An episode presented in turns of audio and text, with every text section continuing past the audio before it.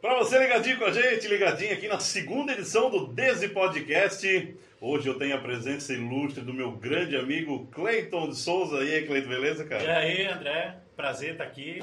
Segunda edição? Segunda edição. Segunda edição do Desde Podcast, uma honra. Meu amigo de quantos anos? Eu acho que é uns 15, 16, né, É, cara? Por aí, por né? aí, mais ou 2004, 2005. É, a gente começou a ser sócio em 2005, eu acho. 2004 no Arena, só, só ré, junto, só ré. Cara, eu acho, eu acho que por baixo vai ter umas 5 horas de bate-papo, assim, ó. Só da nossa história, fora que eu ainda quero puxar dele, né? Mas antes da gente continuar, é, já tem um vídeo primeiro lançado, que foi com o DJ Giliar Testoni, que é, quero agradecer novamente, o estúdio aqui, o Estúdio GT, ele que proporciona eu poder estar gravando essa, essa minha ideia aí, né, desse papo descontraído. Não é entrevista, é um bate-papo. E então, assim, inscreve no canal aí, aquela baboseira de sempre que todo mundo fala. Deixa o seu like, É, dá uma curtidinha, compartilha, manda pra avó, pra mãe, pro filho. comenta aqui embaixo. Faz tudo que tiver direito. Ajuda o pai, ajuda, ajuda. Hoje em dia, Você né? pode ser o próximo a tomar uma Hoje cerveja em dia aqui, ó, vou até falar, estamos aí numa época ruim aqui, do corona aqui, então ajuda nós aí. Ah, Cleiton, até pensei assim, ó, por onde eu começaria a conversa contigo, que a gente tem tanta coisa pra falar. Mas eu meio que vou tentar fazer uma retrospectiva e puxar um assunto que eu acho, até um dia tu postou nos teus stories e a galera foi comentar contigo. Que muita gente não sabe que já foi jogador profissional de futebol. Você acha que ele era o quê? Um artilheiro do time? Lateral direito, Um volante, aquele que sabia sair jogando? zagueiro, Nada. Era, atacante. era goleiro. Era goleiro. Tinha estatura pra goleiro? Eu acho que não, mas certo tinha uma impulsão monstra, né? Cara, ah, antes de chegar no profissional, assim, começou cedinho, já nos fraldinhas, essas coisas já? Como é que foi o teu início no futebol? Então, na verdade, é, eu morava na Vila Nova, nasci ali, né? Aqui em Blumenau. E vamos botar aí anos 90, não tinha aquela preocupação que hoje tem da criança ficar na rua. Então a gente era Jogava. jogar criança de campinho em rua. qualquer é. esquina, né? achava qualquer mato, qualquer coisa, parede, desenhava um gol e jogava. Mas o interessante é que eu não era goleiro. Né? Então, na, na nossa rua tinha um monte de, de, de gente boa que jogava futebol, no entanto que dali três se profissionalizaram. Ah, legal. É, e, e eu era zagueiro. No antigo Lira, hoje o Lira tá todo moderno e tal, Sim, sim. mas era uma quadra de cimento ali, então a gente começava a, a se reunir ali. Jogava contra outros bairros e tal, eu era zagueiro. E aí no ano de 96, 1996, abriu o Planet Ball, que hoje Leonete. do Leonete, é. Meus filhos passaram tudo ali também. Sim. Eu fui o aluno 3, eu acho. O que, que aconteceu? Tinha o Ricardo Heindor, famoso vulgo Gago. Fiz faculdade com ele, em turismo, lazer. Ele, ele foi o, o aluno número 1. Um. Ele era muito meu amigo, a gente morava na, mesma rua. E o Planet Ball é da tia dele. Hum, legal. E aí ele foi o aluno número 1 um e convidou todo mundo da, é, da rua para ir. E aí, é, na época, acho que eram uns 25 reais por mês. Certo. Pô, e era. Era dinheiro. Era dinheiro, daí eu fui falar com meu pai, meu pai, não. Salário mínimo era o quê? Uns cento e poucos reais, 200 no máximo, cara? Olha, meu 96. primeiro, meu primeiro salário como jogador profissional foi um salário mínimo, registrado, né? Porque se registrava, daí depois era luva e tal. É, no, já no ano de 99, era 136 reais. Era muito baixo. É. Pô, então pagar 25. 25 era, era, um, era alto, assim, por mês. Aí, claro, meu pai falou, não, não, não vai. E aí o, o Gago falou pra mim, não, mas a primeira aula é, é de graça. Fui lá, cheguei, né, pra jogar no Planet Ball, ele pegou o Leonete, olhou pra mim e falou assim, tá, mas tu vai no gol. E daí, tipo, quem joga bola, assim, nunca, quer ir no gol, né? Tu nunca tinha nem- Nunca, nunca Sim. tinha nada, nada, nem, a, nem na- nas brincadeiras. Odiava, né? Sim. E aí fui ali, puto da cara. Aí na- naquele mesmo treino, foi no primeiro dia, ele olhou pra mim e falou assim, ah, tu vai ser um dos maiores goleiros do Brasil. Eu falei, que goleiro? Que- Aí eu até falei com... Se cadastra, vem treinar aqui, paga 25 por mês. É, e o que cara pensa ser? isso, né? É, e aí eu falei pra ele que eu não ia vir mais, né? Que é só o primeiro. E aí ele mandou chamar o meu pai. Ele falou, não, eu vou te levar falou pro meu pai, ó, ele tem tudo para ser um grande goleiro e eu vou levar ele pro Fluminense do Rio. E o meu pai era Fluminense, torcedor. Ah, aí meu pai já, pronto, né? São amigos até hoje, né? Do Leonete. E aí ele não me levou pro Fluminense. O primeiro clube que eu fui foi pro União Bandeirantes, do interior do Paraná. Que era um grande celeiro de... O goleiro Fábio, né? Que hoje é do Cruzeiro. é, Ele jogou comigo lá Legal. no, no União Bandeirantes. O meu pai saiu de Blumenau, foi até lá de carro, me deixou lá. Daí, pode estender o papo assim? Não? Claro, mas, cara, isso vai longe, velho. Isso vai A gente tá em 96 ainda. É, tá Já tá- até chegar 2020 vai longe. Aí, é, o meu pai me deixou com 12 anos de idade lá e com 80 reais. Te vira. É, como é que era a concentração? Que é onde morava a molecada. Era um prédio muito antigo, moravam quatro num quarto. Quando eu cheguei, a primeira coisa, o, o cara já falou pra mim, compra um cadeado pro guarda-roupa. Já pensei, pronto, tô no meio de bando de bandido, né? Parecia realmente uma prisão. ah, onde a gente ia, tu botava pra comer um prato num buraquinho assim, e aí esse prato voltava com aquilo e tu tinha que comer aquilo. Pra ir no banheiro, não existia uma privada pra te sentar. Era duas coisas assim que tu se segurava Meu Deus, que. e um buraco no chão. Isso, sei lá, na época de escravo, o que, que tinha, aquele prédio lá. Enfim, fiquei uma semana treinando nesse clube. É, fui, daí quando eu fui aprovado, o cara falou, ó, tu tem que agora é, mandar a documentação pro teu pai pelo correio para ele mandar, que daí tu vai ficar morando aqui. Aí eu comecei a analisar, né, a vida que eu levava lá.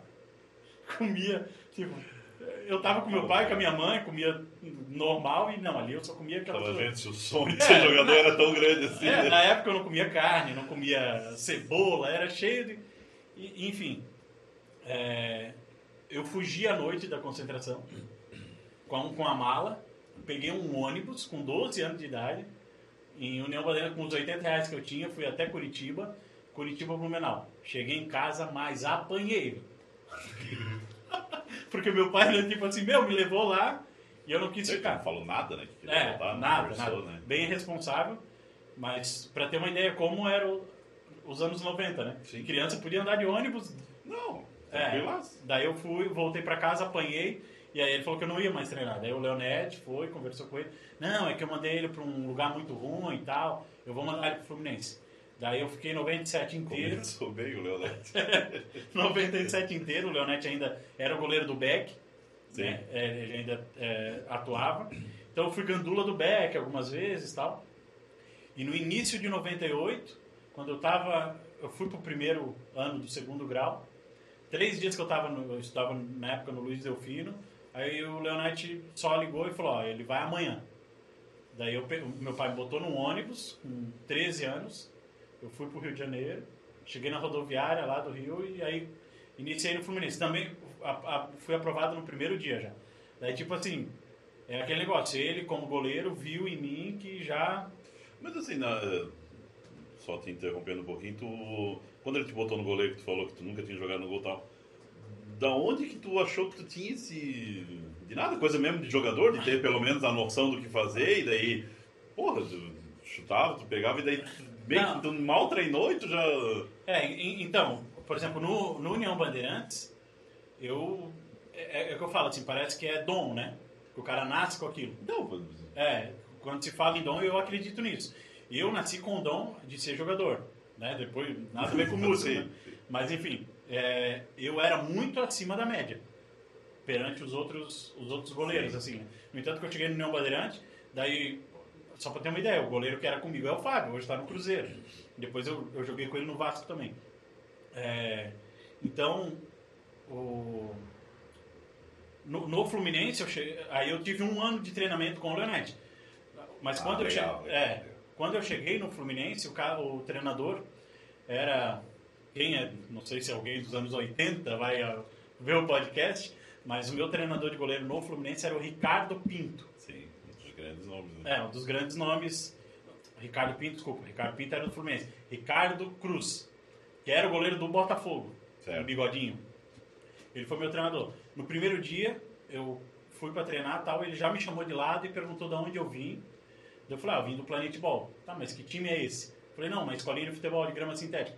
Tá, mas tu nunca jogou campo? Eu falei, ó, fiquei uma semana só no campo, no, no União Bandeirantes. Aí, ele, no outro dia já me mandou, foi a primeira vez que eu andei de avião. Daí eu vim pra assinar um contrato e tal, daí fiquei no, no Fluminense.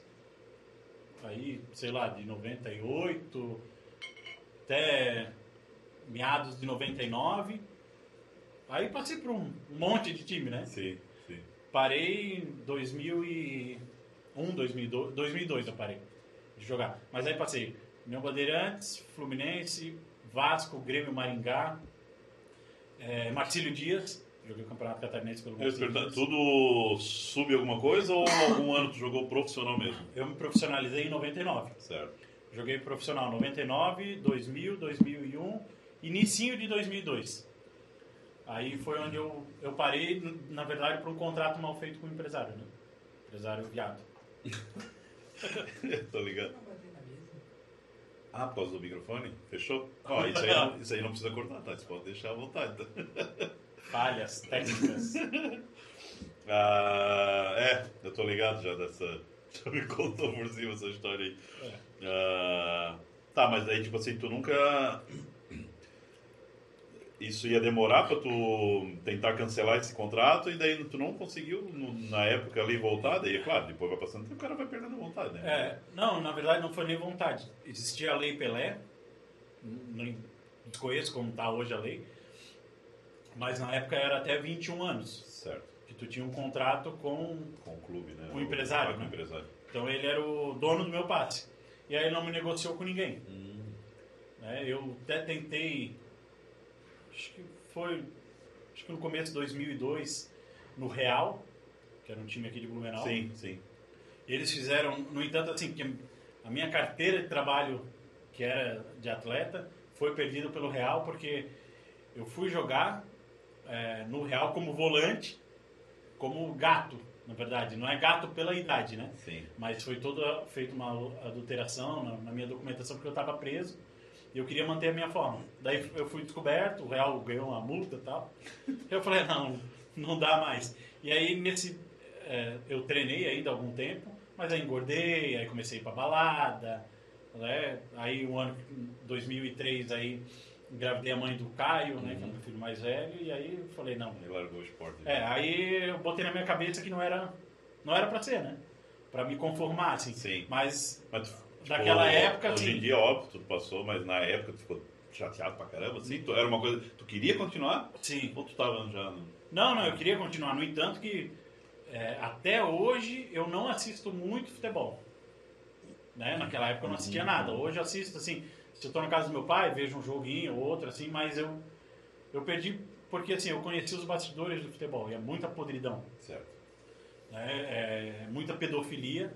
No entanto que o meu filho mais velho queria, né, ser jogador e tal. Eu sempre falava, beleza, o pai vai te levar para fazer os testes e tal, mas eu que vou ser o teu empresário. Porque pedofilia é 70% é... É, é Na complicado, categoria de base, é. Sim. Então, há, há muito assédio sexual, ó, muito, muitos gays, né? Sim. no, no, no meio e aí eles usam daquele assim. Tu pega, por exemplo, assim, a maioria de classe pobre, que ali é o sonho né, do- da, da, da família. aceitando. É, fazer- acaba aceitando fazer para não ser mandado embora. E aquela coisa, o futebol ainda no Brasil, imagina naquela época, era a única chance de ganhar dinheiro na vida. É, e não era meu. Nem, Não. Imagina como está hoje em dia. né? Mas eu também acredito que, que diminuiu muito, porque hoje em dia muito, tem muito celular, naquela época tu não tinha como sim, sim. comprovar. É, hoje a facilidade de alguém entregar alguém, É. entregar alguma coisa é maior, né? É Mais maior. fácil, né? Naquela época era a tua palavra contra a do cara. Então Exatamente. é, é mais complicado. Ah, tem mais alguma Não, mas- não, não, eu ia te perguntar ali, porque eu, eu, eu não lembro certinho quando que eu te conheci ali, foi final de 2004, 2005, alguma coisa, que foi onde, eu acho que eu já te conheci, tu já estava iniciando o grupo Camaradas ali, né? É, acho que foi bem no início dos camaradas. Mas esse Camaradas, é, Já iniciou antes. ele era um grupo de balada, né? Stamtish. ah, era um grupo de Stamtish. É. Na verdade, os camaradas surgiu logo após eu parar de jogar. Daí eu vim pra Blumenau, tinha meus amigos de infância Sim. e não lembro assim como a gente surgiu. Eu sei que a ideologia era comprar um, um sítio, fazer sabe? Uma chácara. Tinha muita gente envolvida na época. É, o começo dos anos 2000 tinha muito disso, né? De, de criar um. Como, É, como tem uma épocas, associação, né? De criar grupos assim de amigos e tal É. e, e ficar tudo naquilo. Assim. Então, os camaradas eram com, com a galera da Blue Kit. Então a gente fez ata, tudo assim, sabe? Pra, Legal. pra, pra ser uma associação de amigos. E aí a gente ia pra Rivage, foi onde eu, comecei o lance da, da, da coisa noturna, né? Sei lá, mais 50, 60 pessoas fazia festa na minha casa e o nome era Os Camaradas. Sim. Então todos os carros tinham né, os camaradas, os camaradas e tal. E aí, é, tu já vai começar na, na Era época. Era época. Foi aí na. Início foi, do Instantiche. Foi mais ou menos aí que foi criado os procurados também? Era umas Não, os procurados é um pouquinho antes. Mas a ideia era mesmo. É, era mesmo. E, e crescendo, bem organizado Isso, na época os procurados já era o maior grupo, assim, Certo. né? Mas tinha... Daí, claro, tinha as equipes de gincana também, né? Que daí tinha, tinha Sim, suas sim. turmas, assim. Mas vocês faz... organizavam eventos ou não? Igual os procurados focaram? A, a gente fez. A gente fez um com os camaradas. Eu não lembro assim. Agatha Mística. Ali na Rua da Coca? É, Tição! Eu só lembro disso, tinha uma festa super Ah, Tição. meu Deus, É, cara. era, Agatha foi na. Agatha Mística. Que a gente fez uma. Quem tocou foi DJ Gelson Prado, que era, é, que era o DJ da- dos camaradas. Sim. E. Meu, tinha o DJ residente lá da, da Agatha, que eu não vou lembrar, mas depois ele foi pra Rivage também, né? Que Quem tocava na Rivage era.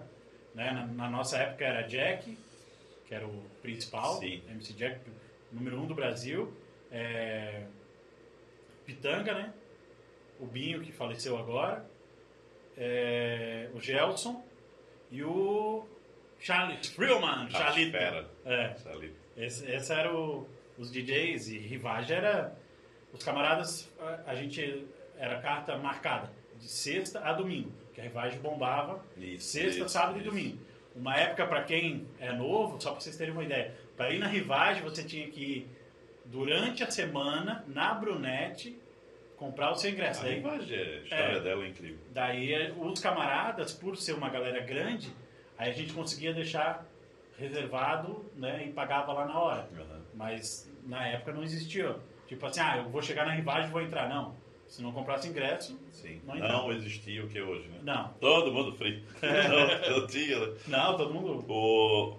Tá, já aproveitando o engate dos camaradas, o que te fez criar um grupo de pagode? Tu, como jogador, já curtia pagode? ou, Não. Cara, foi nada a ver. Nada a ver com nada a ver, não. Ah, É, Aí eu engravidei a, a mãe do Caio. É, Aí por ter engravidado ela, a gente não era namorado. Né? Daí tentou, assim, ficar junto uns seis meses por aí, e aí não deu certo. Aí quando eu fiquei, entre aspas, solteiro, né? não estava mais com ela, um dia eu fui no Blue, Blue Lunch, que era um point, né? Saudade, cara. É, Puta lugar massa, velho. Aí eu- cheguei no Blue, no, no Blue Lunch e encontrei o irmão de um amigo meu que era um dos fundadores dos camaradas junto comigo, né? Leandro Rou. Sim. É, aí é, ele tava lá tomando, uma- falou, Cleito, vamos pra Delay, era uma quarta-feira. Falei, Delay? Pagode? Daí ele, é, pagode? Falei, não. Deus livre, cara, pagode não. Odeio pagode, eu odiava pagode. No entanto, uma vez no Fluminense, eu saí na porrada com um jogador, amigo meu, porque ele não parava de usar, de, de escutar Jorge Aragão no quarto. Falar, pelo amor de Deus, desliga isso, desliga, desliga. Ele não. Aí eu quebrei o dele, ele veio pra cima e a gente brigou. É, esse cara, Ah, sabe o que é? ah. Comentarista Roger Flores. Olha, eu- até aproveitando o, o que tu puxou rapidinho o futebol, assim, chegou a jogar com alguém conhecido? Aí já tá um. Roger Flores. Roger. é, Carlos Alberto. Casal, né? É, o Thiago Silva era categoria mirim, eu já estava infantil e depois juvenil no Fluminense. Mas eu conheci o Thiago Silva, deixa eu ver é, quem mais. Daí de goleiro, Fábio, né? Ah, que é hoje do Cruzeiro ainda, que está jogando, deixa eu ver que a galera lembra. Ah, daí teve toda a galera, Pedrinho, Juninho, É, tu fala do Vasco, chegou É, ainda lá é. na... Mauro Galvão, Odivan, Romário, é, Elton. Chegou a treinar com esses caras? Sim, assim? sim. Era o que? Era o que? 2000 ali, né? Mais ou menos? 2000 2001. É, né? Não, fase. Monstro, Não, é, Vasco, foi né? que ganhou, foi campeão brasileiro, caiu Alambrado, Sim. Mercosul. O Mundial lá, que perderam pro Corinthians no final. O Mundial foi 2001. Não, 2000. 2000? Ah, 2000, é claro, 2000. Ah. Perdeu pro Corinthians, né, no, aquele Mundial meio safado, né? Mundial comprado pela Trafic, É. passava na Band, que eu lembro. Ih, deixa eu fazer cagada. Mas um cara que eu queria ter jogado contra, né? Se tiver um paninho, Lucas, eu agradeço. Estão vendo, né? É a primeira, tá? Primeira. Desculpa, a primeira. É o Ronaldo Oh. Fenômeno. Queria ter jogado com ele, contra, conhecido, visto ele, mas é o cara assim que eu mais admiro é, como jogador. Nunca vi nada. Fora o Romário. saiu- né? Romário também é. Tanto que saiu agora a lista da, da France Football lá É. e tá o Ronaldo como Tá o Ronaldo. os 11. E aí, cara, não tem. né? Não, tem... Quem, quem vê ele, tipo, ah, não conhece, de repente, né? Porque muitos falam do Ronaldinho Gaúcho. O Ronaldinho Gaúcho era muito habilidoso, jogava muito também. Dois anos. né? É, mas igual o Ronaldo não existe. Cara, eu, eu acho assim incrível porque é, sou São Paulino, todo mundo sabe que eu sou, sou São Paulino. Mas quando ele chegou no Corinthians em 2009, eu assistia todos os jogos dele, cara. Todos os jogos. Não, não, não. Só, porra, obrigado, cara. Desculpa, Quer me deixa deixar bêbado pra causar polêmica. aqui. Põe desconto aí do, do cachê. Polêmica que dá conteúdo. Tão vendo, né? Ah, cara. que nojeira, a primeira da história. Ah, não, e eu tava falando do, do Ronaldo. Cara, eu assisti todos os jogos dele, porque, cara, ele tava enorme e ele jogava pra cá. Ele ficou ali, cara, uns 7, 8 meses jogando em alto nível ainda, né, mesmo. Ele era muito à frente dos outros Não, caras aqui no Brasil, bom. tá ligado? Eu achava muito foda, cara. Não, ele é. O... Por isso que o nome é fenômeno, né? Porque ele era fenômeno. Não, não tem, cara, Não. não tem. Ah, tá, daí voltando ali pro, pro pagode, daí tu tava no Blue Lance Ah, tava no Blue Lance. Léo- É, Léo o Rolo. Lê, daí no fim ele me convenceu aí, na delay. Foi muito engraçado. Eu entrei contra gosto, mas com ele prometendo, não, a gente só vai entrar, ele tinha um esqueminha lá, vou, vou pegar a menina e a gente sai. Foi beleza. Quando a gente entrou na delay, tava tocando Pimentinha, numa roda no meio, era o clube do samba. Sim. Aquilo lá socado, só gente linda. Falei, meu Deus É do o que eu céu. quero pra minha vida. Falei, caralho. Isso o quê? 2004, provavelmente. 2004. Ou- É, né? É, já, tipo, Final, final. assim. Verão 2004, 2005. E aí, já foi, né? Tal, tal. Daí, a galera que me conhecia do futebol, né, o Pimentinha, tudo- a galera tudo boleira. Sim. Aí tinha bastante amigo deles ali, fui me turmando. Aí comecei a analisar a roda, né? E a mulherada tudo em cima deles. Solteiro, falei, cara, ser pagodeiro tem suas vantagens.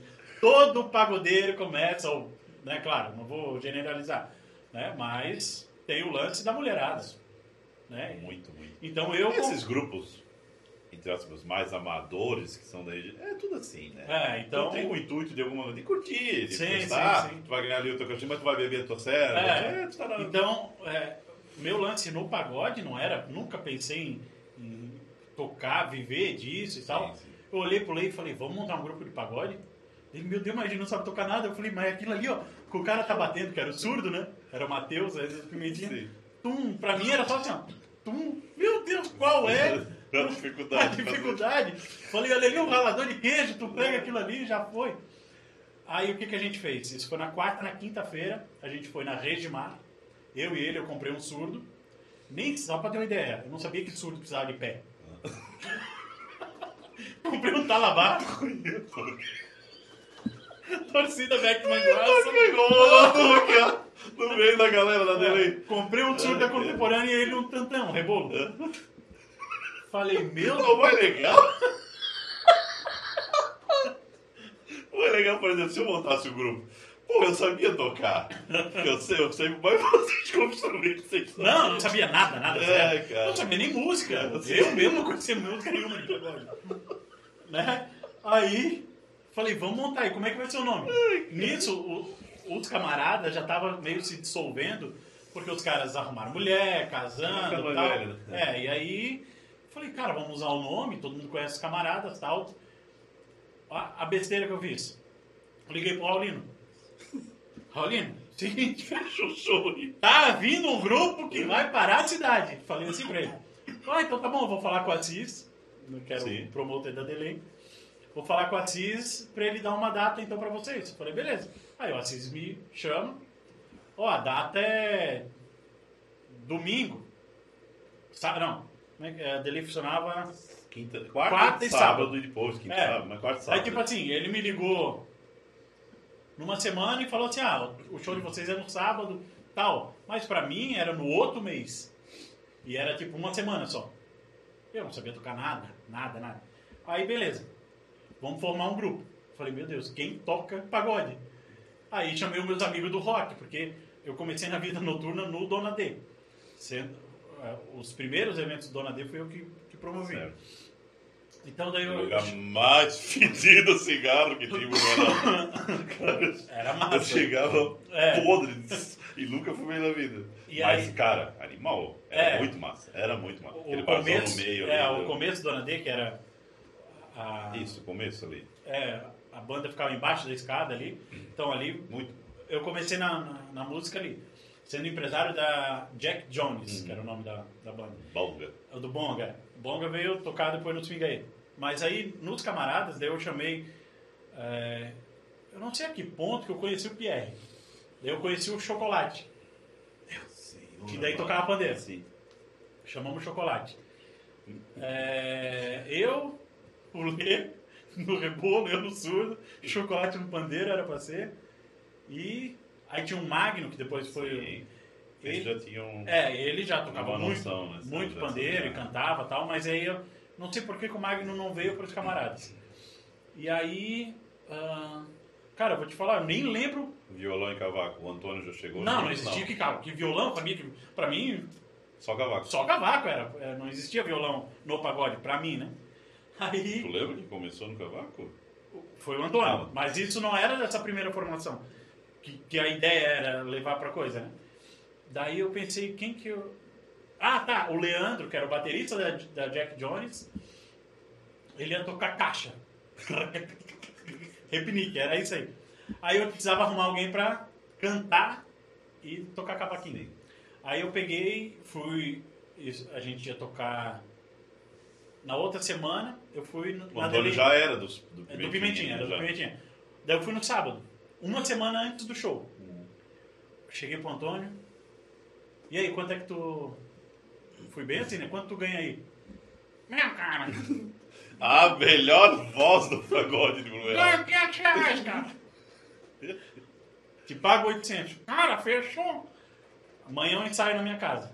Na minha mãe morava no Vila Nova, Marcão e tal. E eu não sabia música nenhuma, nenhuma, não conhecia nada de pagode. Marcamos lá na garagem e Trouxe tal. um cara que já. É, falei, ah, ele vai puxar no cavaco, né? Vamos tudo atrás, né? Sim. Chegou o Antônio, na ga- na garagem da minha casa. Pegou umas caixas lá e tal. Pegou o cavaquinho dele, ligou o microfone, cumprimentou todo mundo. Vamos lá, galera, ó. Vou começar com, faz, cara. com Deixa Acontecer. Deixa Acontecer a música Nossa. do momento, né? Revelação, tinha que tocar tudo. Aí ele tim, Deixa acontecer. Nossa. Aí ele olhou assim, já está de brincadeira com a minha cara, né? Aí a gente não entendeu o que, que ele estava querendo falar, né? Puxou de novo, a gente se atravessou tudo. Daí ele, cara, quando é que é o show de vocês? Falei, próximo sábado, né, Adelim? Ele olhou assim, me chamou. Ó, cara, Não vai dar. quem é o dono da banda? Falei, eu e aquele lá. O resto manda embora. Foi bem assim. E disse que eu tive um problema, cara. Tudo o Antônio botava, coitado, a avó dele como um problema. Tudo que ele não podia, que ele, né? Ele Sim. inventava da avó. Já desde essa época. Daí ele pegou e é, saiu e falou, eu já volto, manda aqueles ali embora. Sei lá, eram uns quatro, não- eu não lembro assim quem, quem Ah, era, né? sim. Ele voltou. O que ele voltou? Ele voltou com o Cris, com o Júlio, né, com o Carioca e o Newton. Voltou com esses aí. Aí, beleza. Porra, que le- tipo assim, ele fez, ele foi de uma grande ajuda. É, né? não, ele, Que ele legal, Salvador da cara. Praia. Eu não, essa história eu não sabia. É, assim, daí não. ele chegou, daí ele falou assim, ó, sai daí, pra mim, né? Sim. Falei, aí ele me deu um chocalho. Pega o ovinho aqui. Me deu um chocalho, tirou o dedo do, do tantã e deu o rec e falou, não raspa a foto, é só... Aí eu falei, o que que esse filho da... Né? Já tá no meu surdo, que era o Cris, né? Sim. Aí, beleza. Aí quando começou assim, daí saiu o som, né? A gente, porra. E eu com o chocalhinho, né? Sim. Fiquei um ano quase tocando chocalho. E aí o, o Lê tocando reco, Ah, é, com o microfone dele desligado. Né, só. E não raspava. E eu queria até microfonar o meu chocalho. aí depois eu comecei a tocar tamborim. E daí eu acho que a gente gravou um DVD, daí eu toquei caixa, Ah, né? Que usava muito caixa no, no não sabia pagode. nada na época. Hã? Não sabia nada. Nada, Só nada, ia na vontade ali. Não, Não, era não, assim era mesmo. só pra, pra Sim. me divertir. Daí foi na época que a gente se tornou sócio, montou a arena. O, eu lembro que tinha o, o Leandro Sense. Sense, são como é a empresa É, daí- lá, né? Ele chegou a participar um pouquinho, mas não Sim, é, daí depois os camaradas. repique de mão, né? É, Ah, ele era de um. Ele era primo do Lê. Ele não era um Mirilha Samba? Não era ele? Isso, ele era do Esmirilha Sam... Azaptazarden. Se chamava Azaptazarden, É, depois virou Esmirilha Samba. E aí ele fez parte um tempo, assim, depois ele largou, acho que na época namorava e tal. E aí foi onde veio, ah, existiu o grupo, cara, Nosso Jeito, que o Thiago, É, isso, isso. é, de Gaspar, né? Isso, isso. Daí a gente é, tirou o Thiago e o Gerson do Nosso Jeito e veio pro... Isso. É, ali já tava legal, camaradas. tava crescendo já. É, e a gente já tava tocando. Ah, daí o primeiro show dos camaradas foi sucesso total, porque daí a gente levou muita gente, né? E eles tocavam, todo mundo tocava bem, né? Quem não tocava era eu e o Lê só, né? Vocês ficaram, que a gente falou, vocês ficaram um tempão, né, nessa, antes de ir lá gravar o DVD e tudo, ficaram um tempão nessa formação ali, né? Com o Antônio. É, com o Antônio, com, É, com o Antônio eu acho que com deu uma cara assim. é, né? uns oito meses por aí. Porque eu fiquei nos camaradas um ano e dois meses só. É Quando entrou o Thiago e o Antônio saiu, eu não lembro. Não. Não, ficou no cavaco mesmo, né? Ficou. né? Depois, quando eu saí, o Antônio saiu. Né? Junto, assim, praticamente. Sim. Dos camaradas. Daí foi onde a gente montou o swing aí depois. Eu não lembro, eu não lembro certinho a época que eu entrei junto com vocês no Camaradas ali. A gente ficou pouco tempo junto, que depois daí eu já fui sair, daí uh, queria um de bobeira lá depois, mas eu não lembro certinho quando é que eu entrei. hum, é, eu sei que em 2000, quando eu cheguei nos eventos em 2004, eu, eu comecei em evento tirando foto embalada, né? Num camorro junto com o Fabrício. Sim. Aí eu fui conhecer, aí não sei, acho que eu fiz um churrasco lá em casa, uma coisa assim, e o Fabrício, alguém levou o Antônio lá. Aí o Antônio puxando tudo ali, o cara, eu sou eu, pô, sempre fui pagodeiro, eu, cara, que massa. Aí conversei, fiz amizade com o Antônio, daí foi, foi ele, eu não sei, acho que tu não chegou ainda aí lá, na- lá em casa aquele dia. Aí que daí eu fui começar a ir no show de vocês, foi onde eu te conheci daí. Não, eu fui no, num churrasco na tua casa. Então foi esse dia, provavelmente. Não sei quem, que- quem fez, quem, não sei se foi o Fabrício mesmo, que aí ele tirava foto, a gente tirou. Que foi a Bruna. Exatamente, foi- exatamente. É. O Newton também foi. É, então é. É, eu não sei quem. É porque assim, eu falei, ah, vou fazer uma festa, alguém conhece alguma coisa, assim, ah, vou trazer um grupinho de pagode. Sim. Acho que foi isso. Então. É, daí foi ali que a gente se conheceu, né? É. E aí acho que já em 2005 já. É. Com, É, começo, assim, março, fevereiro, março de 2005. Eu saí assim. dos camaradas no começo de 2006. Que os camaradas surgiram no começo de 2005. Aí eu fiquei um ano e dois meses, até tipo março de 2006 eu saí dos camaradas. Nós gravamos um DVD de um ano dos camaradas. 2007 tu saiu, né? Porque 2006 o Arena Club foi onde vocês gravaram o DVD. 2006 foi? O Arena Club inaugurou em abril de 2006. Então, mas talvez eu fiquei mais tempo nos camaradas. Não, chega- aí já vamos chegar no Arena Club. Eu ia É. falar do, de 2005. É, tens boas lembranças de. Primeiro do Arena Café. Tenho, tenho. Meu, Arena Café. Eu Foi o achava- nosso maior erro ter saído de lá, né? Eu acho. Exatamente. Foi onde a gente decretou falência indo pro Eu Arena Clube. Mas isso é culpa do Cara, Eugênio. ficou pouco tempo. É, foi ele que veio, comprar Cara, cara, bar e tal, estragou tudo, quis crescer nossos olhos. A gente tava tão de boinha Obrigado. lá. Obrigado, Eugênio. Obrigado bastante por, por estar meu nome ainda lá na Celeste agora. Não, Não, não tem Não, mais. não. Não tem mais. Não, não brincadeira. saiu, já saiu. Ó, tamo junto, cara. Não, eu ia te falar o lugar que eu mais suei na vida, que foi lá dentro. Naquele lugar, meu E tu, Deus. tu lembra quem era o nosso sócio primeiro? Sim, o. lá da. da, da negócio de. que ele faz. Do A. ABF Tronic. É, o Fábio. é. Fábio, Fábio, Fábio. Que Esse, era esse, esse. cunhado do Lei do. É, ele ficou pouco tempo, né? Ficou. Tipo assim, É. não, depois ver que ele não, não, não curtia assim.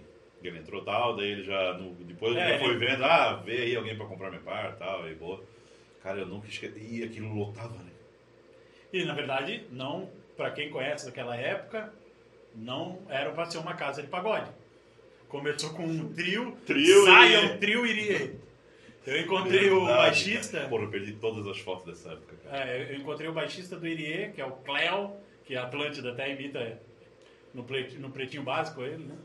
Aí eu comentei desse show e ele lembrava. Daí ele lembrou do hotel que tu botou eles lá na, no Anel Viário Norte. Sim, sempre era lá no Clopel lá. Clopel, Meu é. parceiro, É, Alfredo. ele falou- todo mundo ia, né? todo mundo vai pra lá.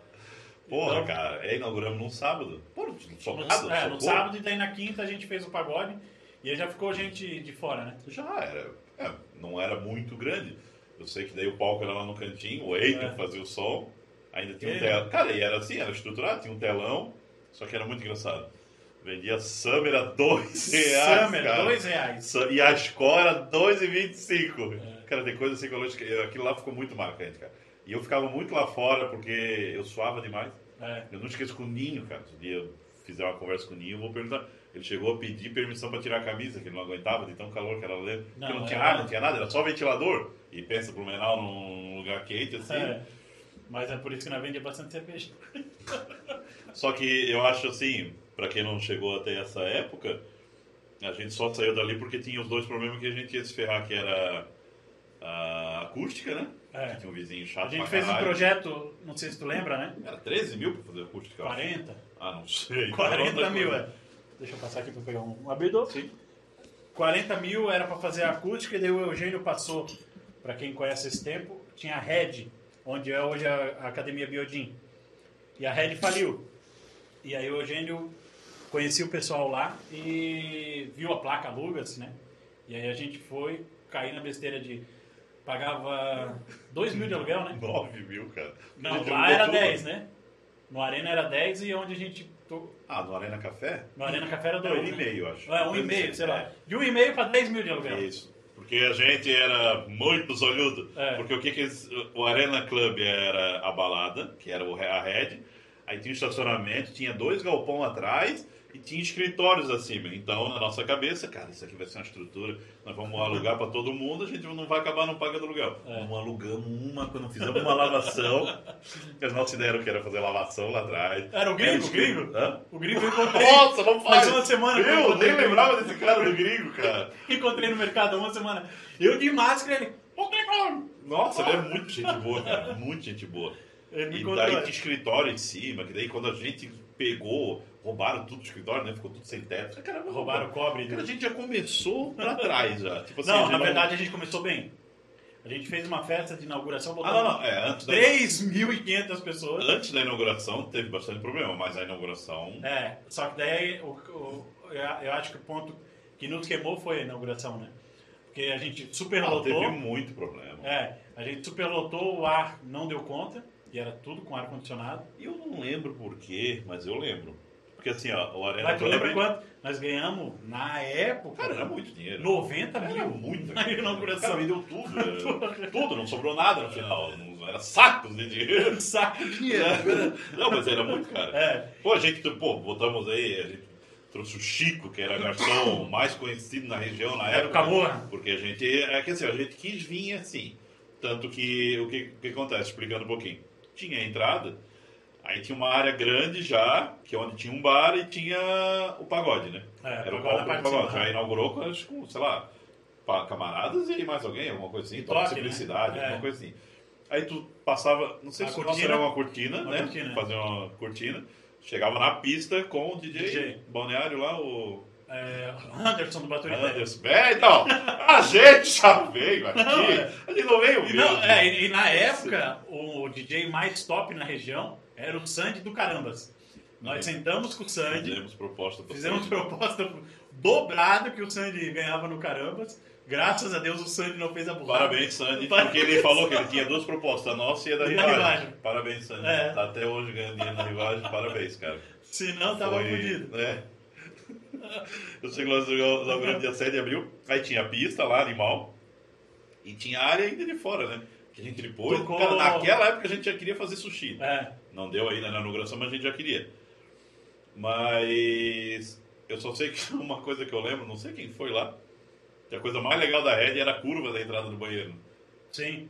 Não, era um, a, a, a gente no, a gente não, a Red inovou fazendo banheiro unissex. Isso, isso, né, é que verdade. Na Eu acho que época foi era a algo. primeira coisa que a gente quebrou, né? Não, não, a gente manteve. Ah, foi o Eugênio depois que quebrou então, que ele fez um camarote ali. Eu não lembro. Na nossa época não tinha camarotes, não sei se tu lembra. Porque assim, ó, é, a gente inaugurou em abril, em junho eu saí. Hum, Eu não estava feliz ali e tal, saí. Eu sei que daí o Cleiton saiu em outubro, mas na época de outubro, É. uma coisa assim, e daí a gente tocou sozinho. Eu sei que ele fez uma reforminha, que ele fez uns Ah, eu acho que é verdade, verdade. né? Aí Ele quebrou, né? Ele quebrou, e daí tudo, porra, a coisa mais legal que tinha da coisa sempre coisa era o banheiro. era coisa. Mas eu não sei se tu vai concordar comigo, mas eu acho que o pior problema da, do Arena não foi nem é, assim. Cara, inauguração tem. Todo mundo, quando inaugura uma coisa, tem problema por todo Sim. lugar. Foi a- as próximas festas. A gente só foi cagada. Só, só. A segunda foi Ultraman, uma É. festa da Atlântica. Não, É, não, é mas que assim, a gente assim, não seguiu, a gente não fez assim, ó. Quatro, cinco meses num trabalho. A gente quis É. fazer coisas assim que não pegavam um público Mas tu outro. lembra o terceiro show? Qual? Louca, louca. Louca, louca no auge. Conversei com, o- com o Renatinho no- na, na picanhada da Bless lá.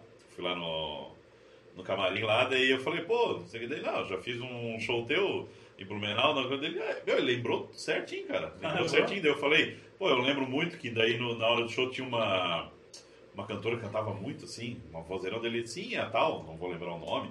Falou, é, ela hoje em dia tá no seu. Cara, e assim, parceiro, ela lembrando de tudo mesmo do show, cara. É, E eu sei que assim, foram dois eventos bons, assim, de público. eu acho que não era cantora, não era. A, Era uma back vocal.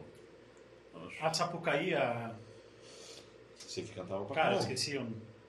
A percussionista depois estava com o Belo e tal. Na, na época o Boca Louca era, era a banda do momento, assim. Era a banda do momento, Era aquele. DVD todo deles lá, que É. tu canta todas as músicas, DVD até hoje.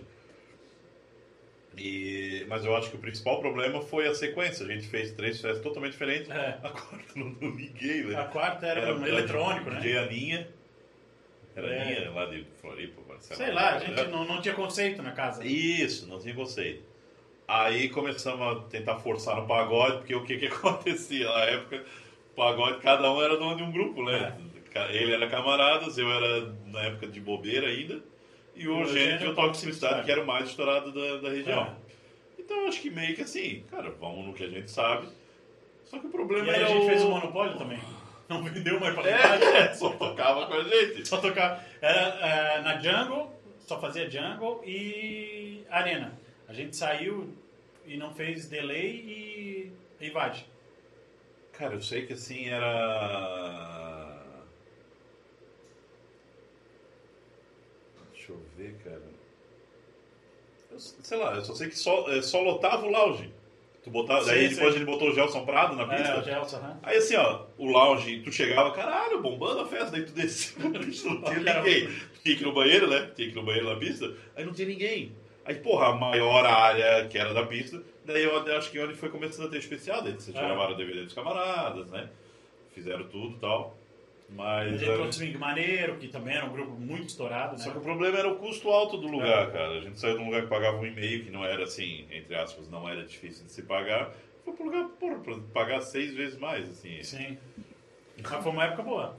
Cara, eu acho assim. é, É como já é aquela frase que o cara tem que usar, é errando que você aprende, né? É. E ali a gente errou Meu Deus. né? Ali eu falei, nunca mais vou ser dono de casa noturna. Sim. E aí eu nunca mais fui, eu acho. Aí Porque eu já tinha sido de algumas, do casarão. eu fui das duas. Eu fui do Arena Café e do Arena Club. É, eu fui do casarão. Aí eu peguei o rancho da Selvi, que era do lado da Selvi em Dayal. Uhum, uhum. Fui do casarão, do rancho da Selvi e a primeira. Não é que eu era o dono do Dona D, mas o Dona D era uma petiscaria e aí eu fui lá e dei a ideia de fazer os eventos e a gente começou. E eu, Sim. a porta era minha, né? E bombava, né? Na, naquela época. O... Tá, isso. Final de 2006. O, o tu criou quando? Comecinho de... Fevereiro 2007. Foi logo depois que saiu dos camaradas ou tu ainda deu um tempinho? Não, deu um tempo. Na verdade, daí o Swing Aê surgiu por causa de um bolo do Ninho. Ninho! é, do, do Toque de Simplicidade. O Toque de Simplicidade tinha um show marcado na Delay, e aí o Toque era a banda, era mais estourado, fazia Sim. 50 shows no mês. E Delay mais alguma outra casa.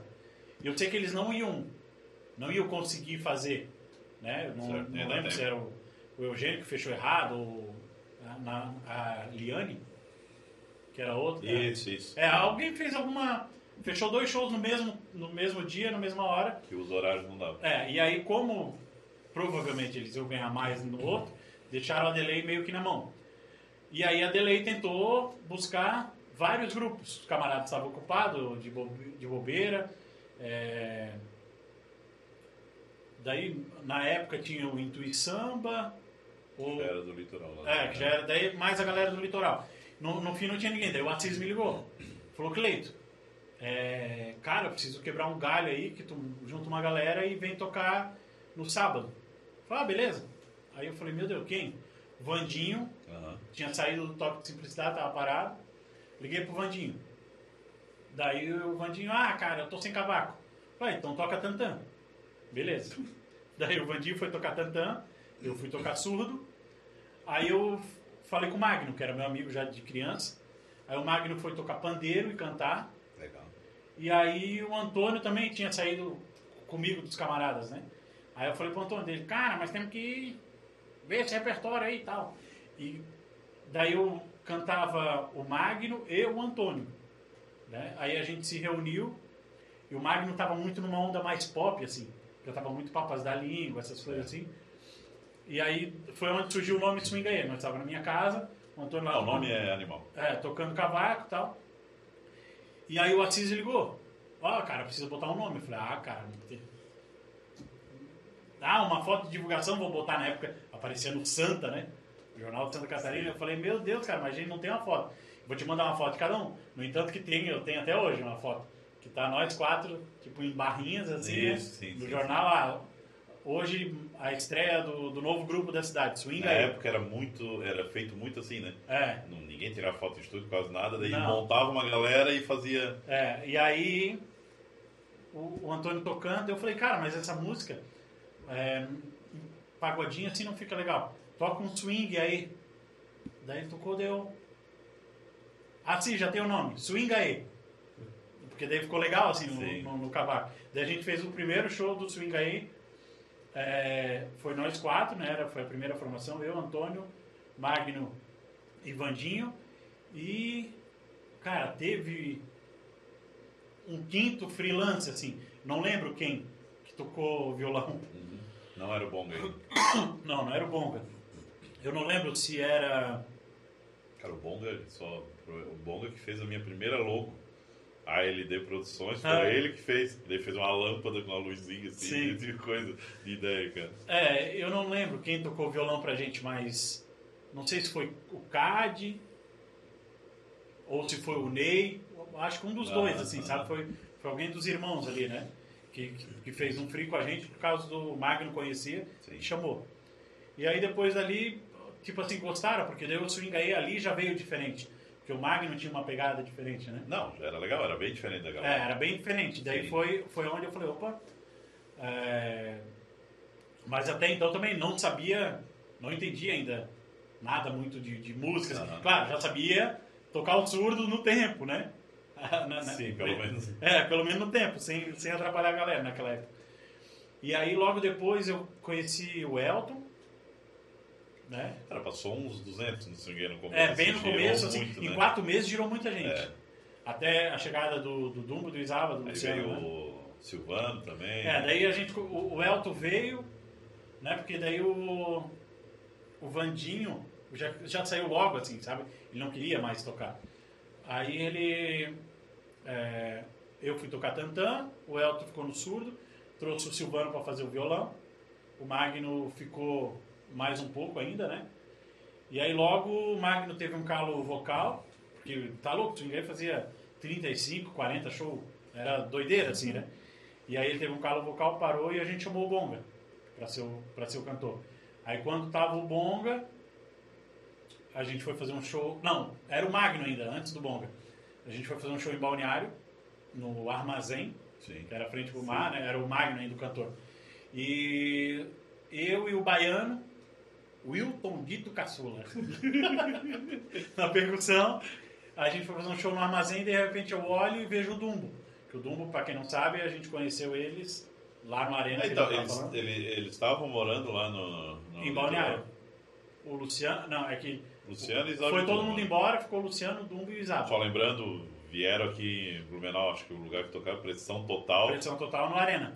Foi com a gente lá no Arena ainda.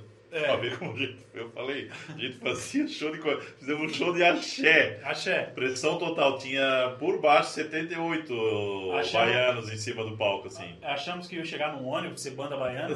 Chegaram num aparatinho 12 saindo surdo. Era muita gente, cara. Por Era tudo quanto é muita lado. gente, E todo mundo usava a mesma bermuda, né? Lembra disso aí? Não, Deles. não, não lembro. Eles ganharam do Pierre. né? Não, não, não. Foi o Pierre que trouxe eles pra cá. Ah, massa, massa. E, é, daí, Daí eu convidei a galera voltou e eles ficaram, né? É, eles ficaram, ficaram em Santa Catarina. Aí eu convidei eles para entrar no swing aí.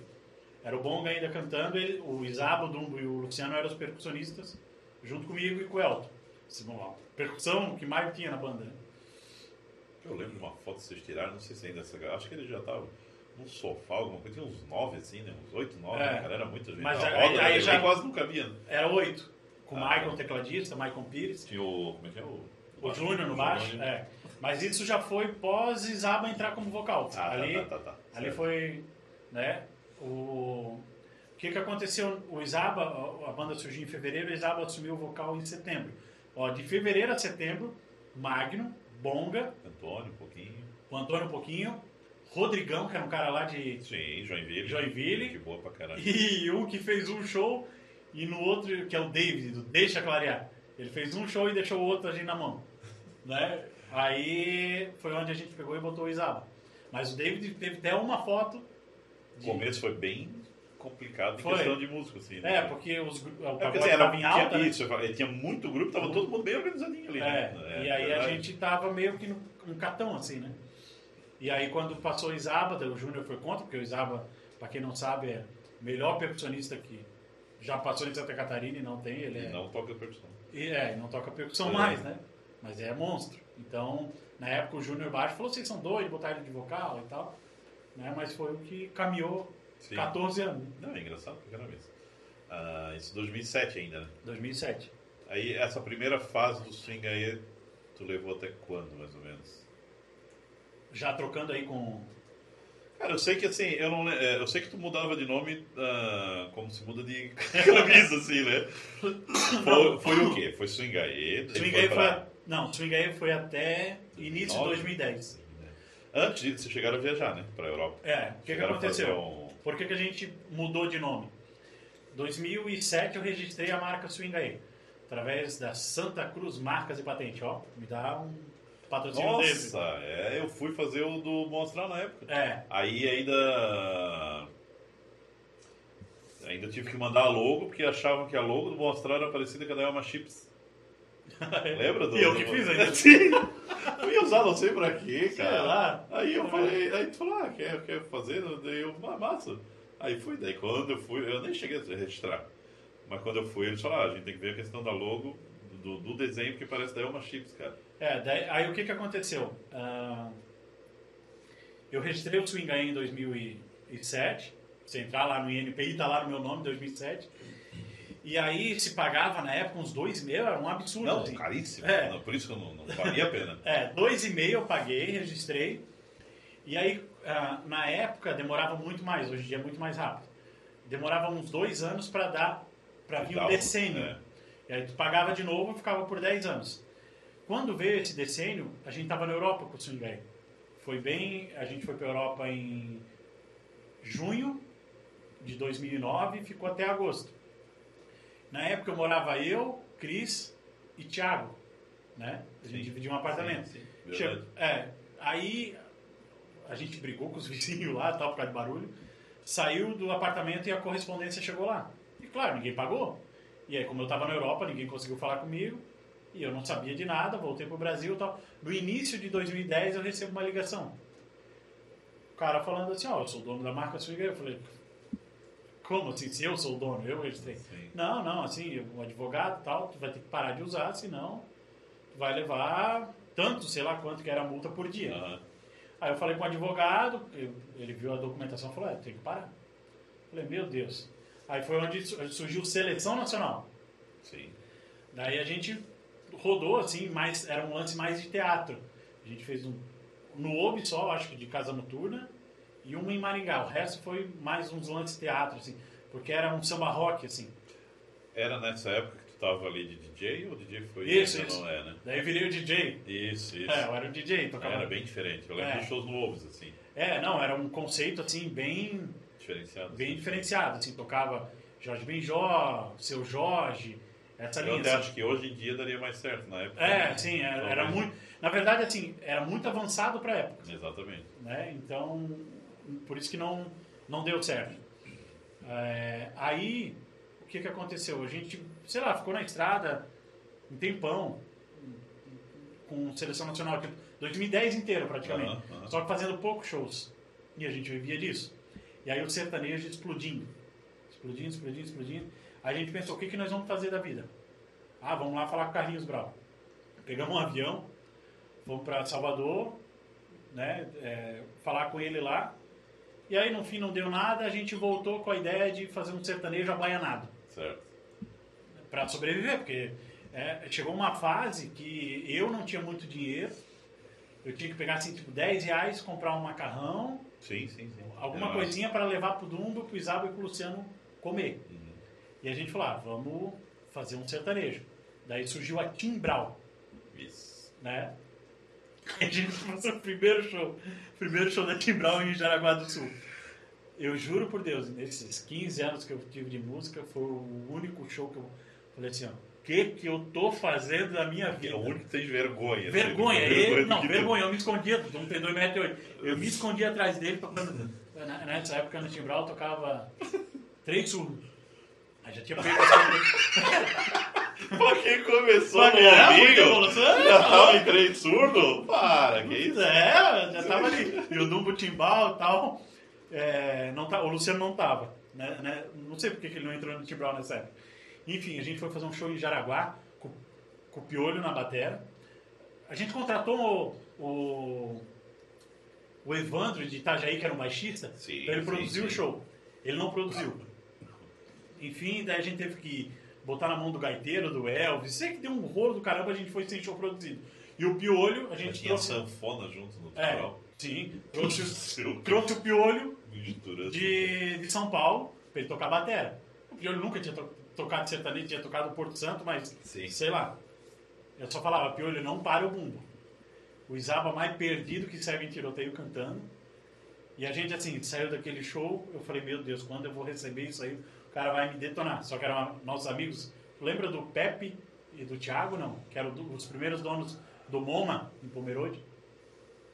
Dos primeiros eu não sei, cara. Eu não fechava com eles quando eu tocava lá no MoMA.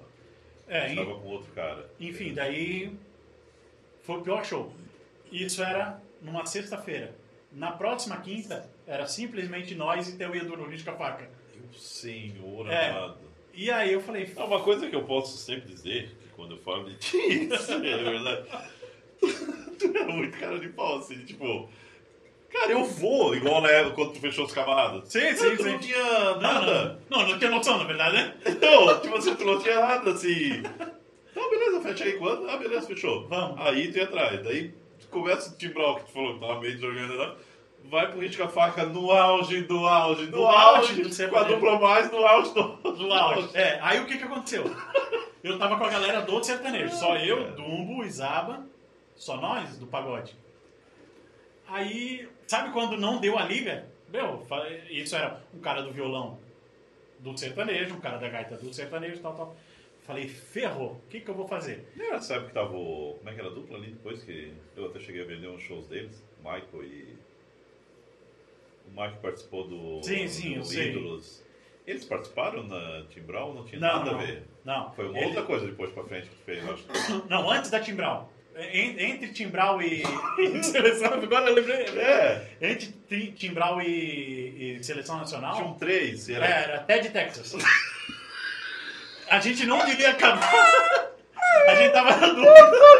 Tem umas coisas aí, cara. É, eu fiz parte até. Eu montei o Ted Texas. Isso! Eu falei pro Domo e pro Isaba, falando assim, ó. Cara, vocês são negão. Dá uma segurada aí. Dá uma segurada porque o sertanejo não tem negão. Só tem o Ren, o Rick, né? E eu, eu falei, o outro era o João Paulo que morreu. Eu falei, não tem negão no sertanejo. Dá uma segurada, deixa eu fazer o Ted Texas. Calma, não tem tem- Eu, eu cantava, eu cantava, eu e o Mike cantava. E o Rodrigo tocava guitarra. Cara, é isso. É, daí eu é- sei que depois eu fechei o Não, eu sei que a gente fez um show. Né? Meu Deus, cara. Fez um Verdade. show, aí eu deixei na mão deles. Falei, não, toca vocês, porque. Mas aí até Texas foi um pré-timbral. Isso, isso, isso. Aí resumindo, ali do. Ali tu meio que bolou a ideia, né? É, Tipo, o- o- criei o Ted Texas, o nome. Não, não era É.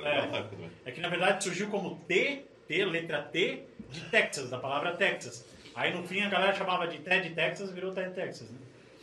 Aí tá, é, é, voltando ali pra Timbral Timbral, com Teu Edu, o que que aconteceu? Só cadastro. Não, né? daí a gente tocou na sexta, no, lá em Jaraguá, foi uma merda. Falei, meu Deus, eu preciso achar pelo menos um batera, porque o Piolho não tem condição de tocar sertanejo. E um gaiteiro. E um baixista. Era isso que eu precisava. Só. Só. Só. Daí o Risca e Obis bombando com Não. sertanejo. Chegou no domingo, eu fui pro Obis. Eu, Dumbo e Zaba. Né? Mesma coisa que eu fiz com o Antônio lá no começo do Pimentinha. Fui e falei, vou roubar algum músico aí, né? Não, já era naquela época, era tão auge que o Obso Risca tinha uma banda, acho que ele já fazia Não. tirando assim as grandes, né? Que tem o Edu, mas eu acho que ele já tinha. Não, não, não eram as bandas da casa ainda nessa época. Ainda não? Ah, Não. depois que criaram. Foi um ano depois, é. Ah, tá. Daí o que, que aconteceu? A gente foi. Olha o nível de músicos que, que a gente observou naquele dia. Tava tocando Elisângela Dias e Osmar Caetano. O batera da Elisângela Dias se chama Diego Jean Vicente. Hoje batera do Luan Santana, o cara que grava todos os DVDs de sertanejo do Brasil, é ele. E o batera do Osmar Caetano era o Rodrigo Oski, que depois tocou na Ana Vitória, Luan Santana, Thiago York e tal. Eram os dois. Aí eu peguei, o Rodrigo sempre mais doidão, né? Chamei o Rodrigo, falei, cara, eu tenho um show pra fazer quinta-feira, eu preciso de um gaiteiro e de um baixista. Ele falou, cara, gaiteiro eu não conheço, mas baixista tem um amigo meu, lá de Tijucas. Ele era de Tijucas. Sim. Falei, beleza. Ah, mas a banda tá ensaiada. Falei, fica tranquilo, tá tudo certo. Aí, é... eu- ah, daí eu falei com o Naldo, do estúdio, né? Não, Nogueira, né? Naldo Nogueira, e ele me, eu, me indicou o Gilbran, que era um gaiteiro que tinha uma. Sempre estava ali com eles, né? Da banda Cruzeiro, na época. Aí eu fechei. Batera, baixo e o Gilbran. Falei, meu Deus, e agora? Para tocar violão. Chamei o Cade e o Fernando, que era Sim. já do Swingaê, né? Aí fizemos um ensaio na terça com o Rodrigo e na quarta e pegamos o Theo Edu na quinta. Só que era tudo, não existia VS. Era no, Não, no braço. sim. E aí a gente chegou lá. Não, desculpa, não foi o Theo Edu que a gente pegou no primeiro, foi Dani Rafa. Na outra É. semana era o Theo Edu. É, na outra quinta era o Theo Edu. Nós, Dani Rafa, os três, o Risco abria três andares. Lotado os três andares. Esse era DJ. É. assim, né? E aí o Bento pegou e falou assim. Não, na, na passagem de som, o Marquinho, o técnico de som, che- chegou pra gente, ah, vai ter pagode hoje, tirando sarro, né? Daí a gente, sim, sim, vai ter pagode, vai ter tudo e tal. Resumindo, a gente fez um sertanejo, axé, ze- tudo, o, o que essa galera hoje, depois veio o Arrocha, nós já fazia Já, já. Era Já? o sertanejo, já tinha vou- pegado em é. vocês, né? de, Tinha de em falar que vocês. assim, ó, um dos primeiros a fazer esse negócio foi nós. Né? Porque a gente nem sabia o que estava tocando o estilo, mas a gente fazia o arrocha, essas coisas. E aí o Risca nunca tinha ouvido aquilo. Aquilo lá tremia, tremia. A galera endoidou com, com o Timbral. O Bento mesmo saiu de lá, Tramontini, doido com a banda. Não, não, tem que ter quatro datas no mês. Nos deu quatro datas no mês. Na outra semana ele fez com o Theo Edu também. E aí, tipo, a gente começou a botar meio sufoco nas duplas. A- As duplas se preocupavam em tocar com a Tim Brown, porque a Tim Brown não era um- uma banda sertaneja, assim, né? Era uma coisa diferente. No entanto, que eu fechei um show em Londrina, ó, como tu falou, né? Não, eu... Eu falei, Doido, né? vai, né? que der. Londrina, capital do sertanejo bombando. Aí a programação da casa, Mansão Palhano se chama. Sexta-feira, Luan Santana. Na outra sexta-feira, Marcos e Belucci. Na outra, Daniel e na outra, Tim Brown. nada com nada, assim, sabe? Tu vendia como. Não, show nacional. Não, nacional, foi como É. show nacional. Aí o que aconteceu? A gente tinha o estilo pagodeiro. Chinelinho, bermudinha e tal. Chegamos na Mansão Palhano. Nun- Nunca vi casa no Brasil igual, igual era lá. Animal. A gente passando o som. Chegou o dono da casa, deu uma olhada assim na galera. Aí chegou no motorista e falou assim: Cara, essa banda é boa. Aí o motorista contando pra gente depois: Olha, eu tô na estrada com eles desde terça, aonde eles passam a galera em doida. E ele não botou fé. Tinha um camarim animal, quando a gente chegou no camarim, tinha só uma cambuca dessa de água, de apertar assim, né? Era no aniversário do Isaba, nunca esqueço. E em 2011 ou 12, não sei. Acho que foi 11, 2011. Aí, beleza, a gente tava ali, chega um cara, que a gente nunca viu na vida, bate na porta, "Ô, com licença aí, quem conhece o Carlinhos Brau? Daí o Isaba falou, ah, eu conheço. Ah, tu conhece mesmo? Vou ligar pra ele. Ligou. Mas nem sabia quem era. Falou o Carlinhos Brau, o Carlinhos Brau confirmou que conhecia. Aí ele desligou e falou assim, ó, seguinte, eu sou empresário do Marcos de Belucci. E é, o dono da casa não botou fé em vocês. Vocês só vão cantar cinco músicas. E depois ele vai dizer que foi só uma participação especial e eu trouxe uma outra dupla. Essa outra dupla não era conhecida. No entanto, que a gente tocou várias vezes na Mansão Palhano com ele. É... Meu Deus, agora não vou lembrar o nome da dupla. Sim.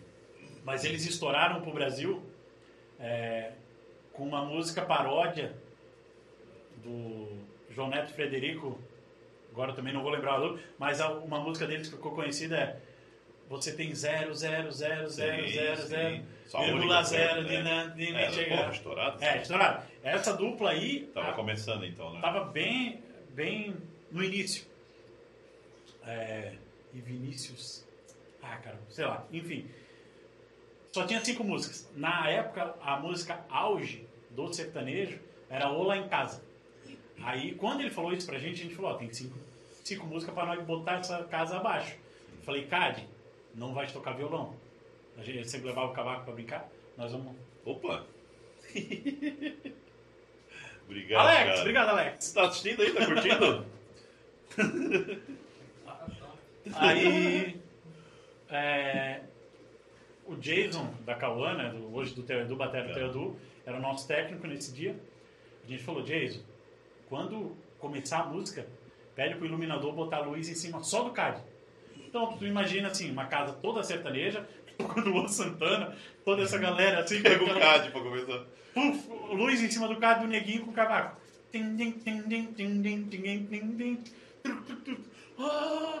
Meu Deus, aquilo lá já e aí a gente entrava, né? Ficava percussão baiana. Sim.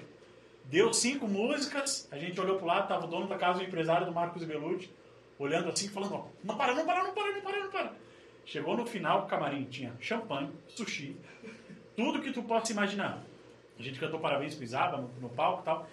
A galera pirou. Chegou no camarim, o dono da casa se ajoelhou e falou: a partir daquele dia eu mudei meu conceito de, imagem de, de, de bandas, essas coisas assim. Ele falou assim, cara, eu não botei fé em vocês, vocês chegaram mal vestidos. Falou bem assim, o site de vocês é uma bosta. Caralho. É. Ah, mas também, né? É, O não, nível que ele tinha É. de, de comparação e, e, cara, vocês não... Eu não sei o que não vocês passava são. confiança. É, eu não sei o que vocês são, só sei que o meu público pirou, o empresário do Marcos Belucci pirou, e daí dali a gente começou a tocar Brasil. Que daí o empresário do Marcos Belucci começou a gente vender São Paulo, tocamos no Pará, tocamos um monte de Sim, lugar sim. no, no Brasil com a Tim Brown, não parava, a gente saía de quarta e voltava domingo, assim. E tocou, tocou, daí é, a gente pegou a- as principais casas sertanejas de Santa Catarina e era residente. Né? Daí entrou na R7, que era a maior produtora Sim. na, na época e tal. E aí, só que não era uma coisa, a gente tocava pelo dinheiro. Não era uma coisa que a gente gostava. E aí, foi a primeira vez que a gente meio, não é que brigou, mas se separou. Eu, Dumbo e Isava. Isava foi pra Floripa trabalhar. Sim, eu lembro. É, eu parei, daí fui produzir a Elisângela Dias. O Dumbo foi tocar, depois eu trouxe o Dumbo para tocar com a Elisângela. Aí fiquei um tempo na Elisângela, saí, daí comecei a trabalhar com o teu Edu. Ah, passei por um monte de coisa. Daí veio. Aí nós já vamos agora para a próxima. né? Cleiton e Conrado? Ou teve uma antes? Cleito Conrado. Cleiton e Conrado. Cleito Conrado. Daí o, o Conrado era gaiteiro da. Elisângela. Não, cara, É. Daí também, a gente tocou um monte com, com o dupla e tal, só que eu só tava pelo dinheiro. Aí uma vez eu cheguei pra ele e falei, cara, segue carreira solo, eu continuo te vendendo e tal. Daí ele, não, não quero mais. Aí a gente parou. Também, aham. Aí nisso, eu tomei um, um golpe do ex-marido da, da Elisângela Dias, foi onde surgiu a Sonoro.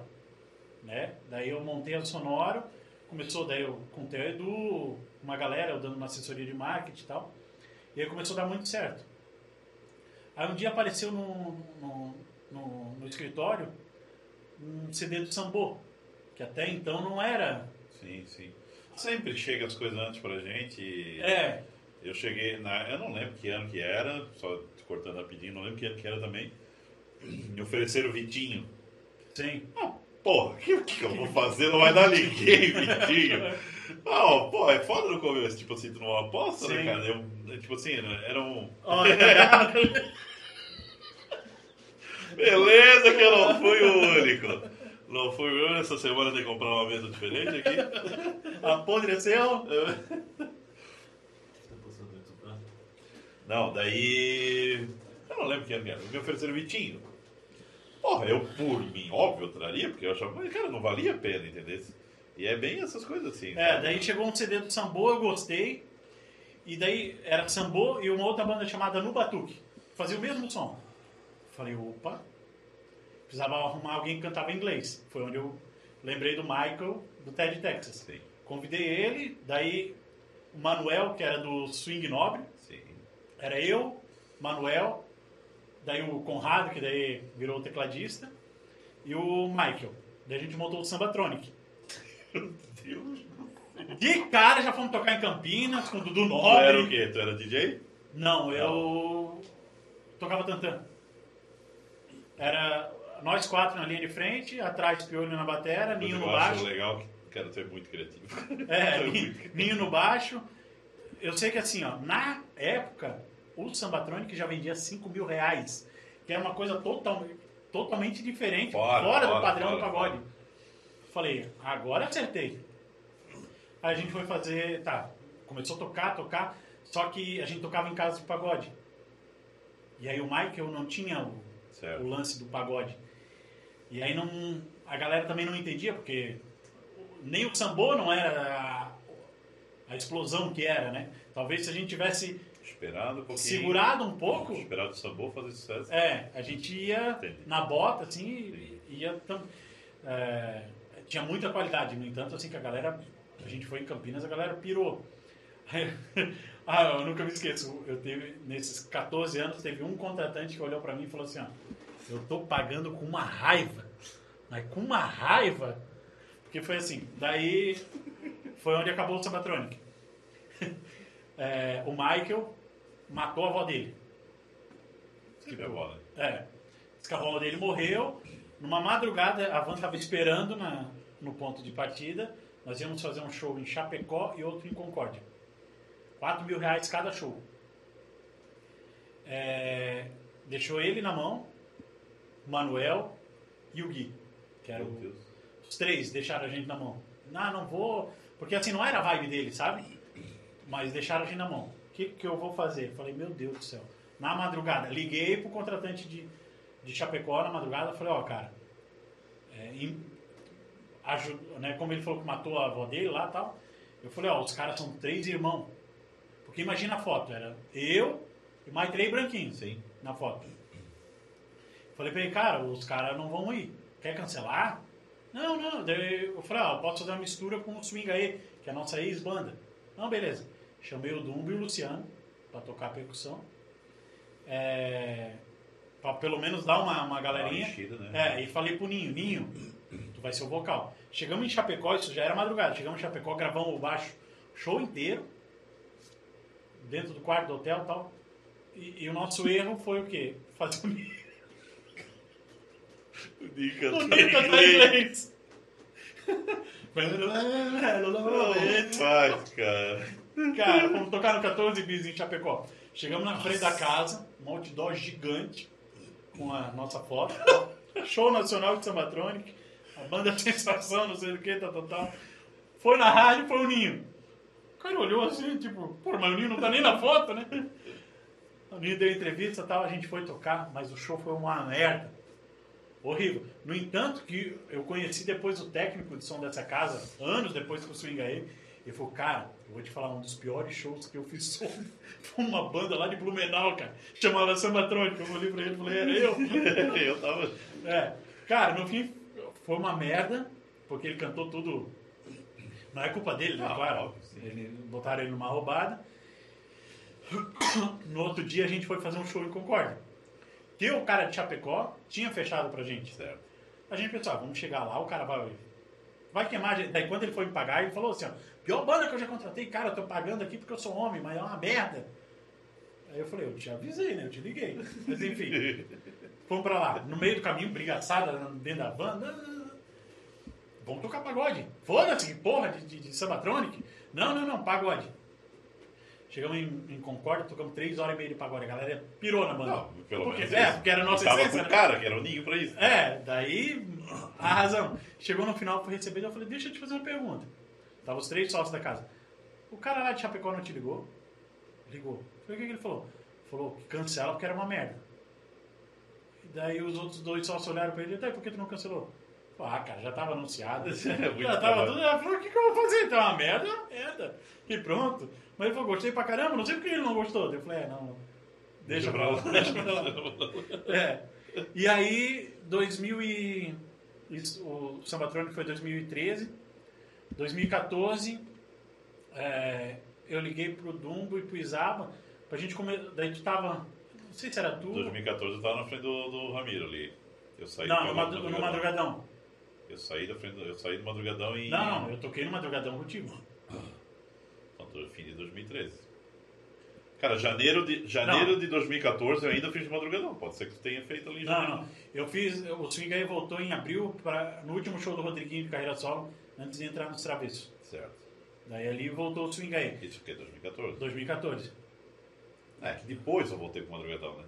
Então Ah, deve estar lembrando isso. É. Daí a gente tocou, abriu Ah, o eu lembro, eu lembro que daí na frente do Ramiro tem, eu tenho, esses ainda tem lá, tem uns banners lá que tu chegou a tocar com o swing aí, que tu tava voltando Sim. ainda, tava voltando. É, daí a gente conseguiu com um cara que o nome Swingaê pertence a um bloco de carnaval de Natal, do Carnatal. E aí eu vi que o bloco parou. Aí eu entrei em contato, o cara falou, ah, quer usar? Pode usar. Aí ele deixou a gente usar, Aham. sem processo, sem nada, né? Então daí a gente voltou em 2014, mas eu acho que o que deu certo foi isso. A gente voltou sem pressão. Cada um estava trabalhando, né? Em outras Sim. coisas. Eu estava na Universal Music, na, na gravadora. Então, assim, eu tinha grana, não precisava me preocupar com a banda. E daí, no entanto, que eu virei um investidor, né? Sim. Comecei a botar um, um- um dinheiro na banda para fazer as coisas acontecer. Mas a gente tava naquela assim, ó, sem pressão. Se der certo, ah, se tem show a gente toca, se não tem. É um hobby. É, Só pra estar ali, porque é uma Só coisa que ali. gostava. É, nisso, o Isala tava. Ele tava meio assim de voltar antes desse primeiro show, porque ele ia voltar para tocar com o Carlinhos Brau, né? E ele, ah, cara, tô com uma passagem comprada para Salvador e tal. Eu falei, ah, tu que sabe. Aí no fim ele ficou. E aí foi indo, né? 2014, a gente tocou assim, sobreviveu de Rio do Sul. Né? A gente ficou residente do Boteco. Sim, Boteco. Né? Toda quinta. Foi o que salvou o Swing aí. Né? A gente é sempre grato ao Neto, o cara que era o dono lá. Era o único lugar que a gente tocava, assim, sabe? Porque aqui fechou tudo pra gente. Ninguém abria pra gente tocar, assim. Ninguém dava espaço pro Swing aí. Não. Não dava espaço pra gente. Só o pai aqui. É, daí. Não pagava bem, mas o pai foi. 2015, daí a gente começou a tocar de novo contigo ali e tal. É, daí eu voltei pro, pro Madrugadão é. meio de 2015. E aí a gente foi, foi levando. Eu, eu na Universal, na Universal Music. Então o swing aí pra mim era. Foi, foi naquela época ali de 2015 que eu acho que daí tu. Foi antes de começar, que assim, tu fazia muita banda para às vezes para quem trazia alguém de fora, né? Às vezes chegava, te contratava, tu fazia banda para alguém, sei lá, fazia um André Marinho, fazia banda para André Marinho, uma coisa assim. É, eu fiz algumas vezes alguma, assim. Não, não tanto, mas tu fez uma, foi acho que onde tu começou a te estruturar bem, né, como banda. Porque antes tu ainda estava ali no pagodinho, que nem tu falou, swing aí, crescendo aos é. poucos tal, né? É, na, ver, na verdade, o que, que aconteceu? No final de 2014, eu peguei esse CD do Seleção Nacional, que a gente tinha produzido um, um CD, e botei no carro para ouvir. Só assim, para relembrar, né? Quando eu ouvi, eu falei, cara, porra, eu... Tem música boa. o Léo, que era o produtor do... Ele estava muito à frente do tempo. Isso aqui tá atual. Aí eu liguei pro Léo e falei, cara, a gente tocava o pagode tradicional até então. Eu quero pegar isso aí e transformar mais em swing. Daí eu dei a referência do Raça Negra e dos Travessos para ele. Falei, eu quero que tu produza um show na, com, essa, com, esses elementos eletrônicos, tal, essas batidas. E aí ele produziu. Aí a gente começou a ensaiar, falou, meu Deus, mas isso aqui é muito psicodélico. A galera não vai entender. E era um show todo arranjado, muito foda de tocar assim. Sim. Aí a gente começou, além de Rio do Sul, ser residente em Ponta Grossa. Quando a gente foi tocar em Ponta Grossa, a gente tocava um primeiro bloco desse show, a galera ficava parada olhando assim, e aí a gente, não, não, pera, volta para o pagode. A gente ficou umas três vezes em Ponta Grossa. Daí teve uma vez que eu falei assim, ah, cara, quer saber? Vamos tocar aí. Dane, se não gostar, a gente não volta. Lugar longe pra caramba. Até então, Ponta Grossa para nós era uma viagem gigante. Sim. Aí, a, a, antes de Ponta Grossa, a gente testou esse show em Joaçaba. O cara odiou, assim, sabe? Falou, ah, isso aí não é pagode, não sei o quê. É, é, queria, queria o tradicional. Aí a gente tocou, desceu esse show em, todo em Ponta Grossa. E aí a gente percebeu o quê? Que a galera tava primeiro entendendo o que, que a gente estava fazendo, mas depois curtia. Aí pirou, daí a gente virou meio sensação em Ponta Grossa. Botava o swing aí. A galera tinha que aprender, mas depois que aprendia era diferente. É, era, era um pagode diferente. Isso, é. era diferente. Era um pagode diferente. E aí a gente foi, assim, daí quando a gente. É, o, o mashup surgiu lá em 2009 no, na Europa, quando a gente tava lá, a gente gravou um mashup lá. Mas a gente nem sabia que o nome era mashup. Aí eu tive a ideia em 2016 da gente gravar um mashup. E aí gravou o YouTube com um Sorriso Maroto. Isso viralizou na época no Facebook. Foi ali que a gente começou a, a ganhar o sul, assim, todo. Tocar Paraná tal, porque daí a gente ficou bastante conhecido na internet. Aí chegou em Brasília, Brasília nem tinha esse pagode forte que tem hoje. Nós tínhamos divulgador em Brasília de graça. Por causa dos mashups. E aí foi onde a gente gravou o primeiro álbum 90 também. Foi 2016, em estúdio. Isso foi antes de ir pro Estúdio Livre lá? Foi, foi antes ainda, né? Um pouquinho antes. Um pouquinho antes. Né? Show Livre foi em 2016 também. Daí a gente pegou, fez show livre, daí também deu uma proporção, daí a gente. Ah, legal, né? É, aí ali a gente já tava rodando, não tinha a van ainda, né? Sim. Ia com, com carro. O, o, o, meu carro e a carretinha, né? Uhum. Aí em 2017 a gente assinou com a Sony um disco autoral. Daí foi onde a gente começou a fazer um, uma divulgação em TV. Que foi em é, abril, maio e junho de 2017, que daí a gente fez todos os programas de TV, né? Isso ainda antes do DVD, né? Antes do DVD. O DVD foi. Janeiro de 2018. Não pude comparecer.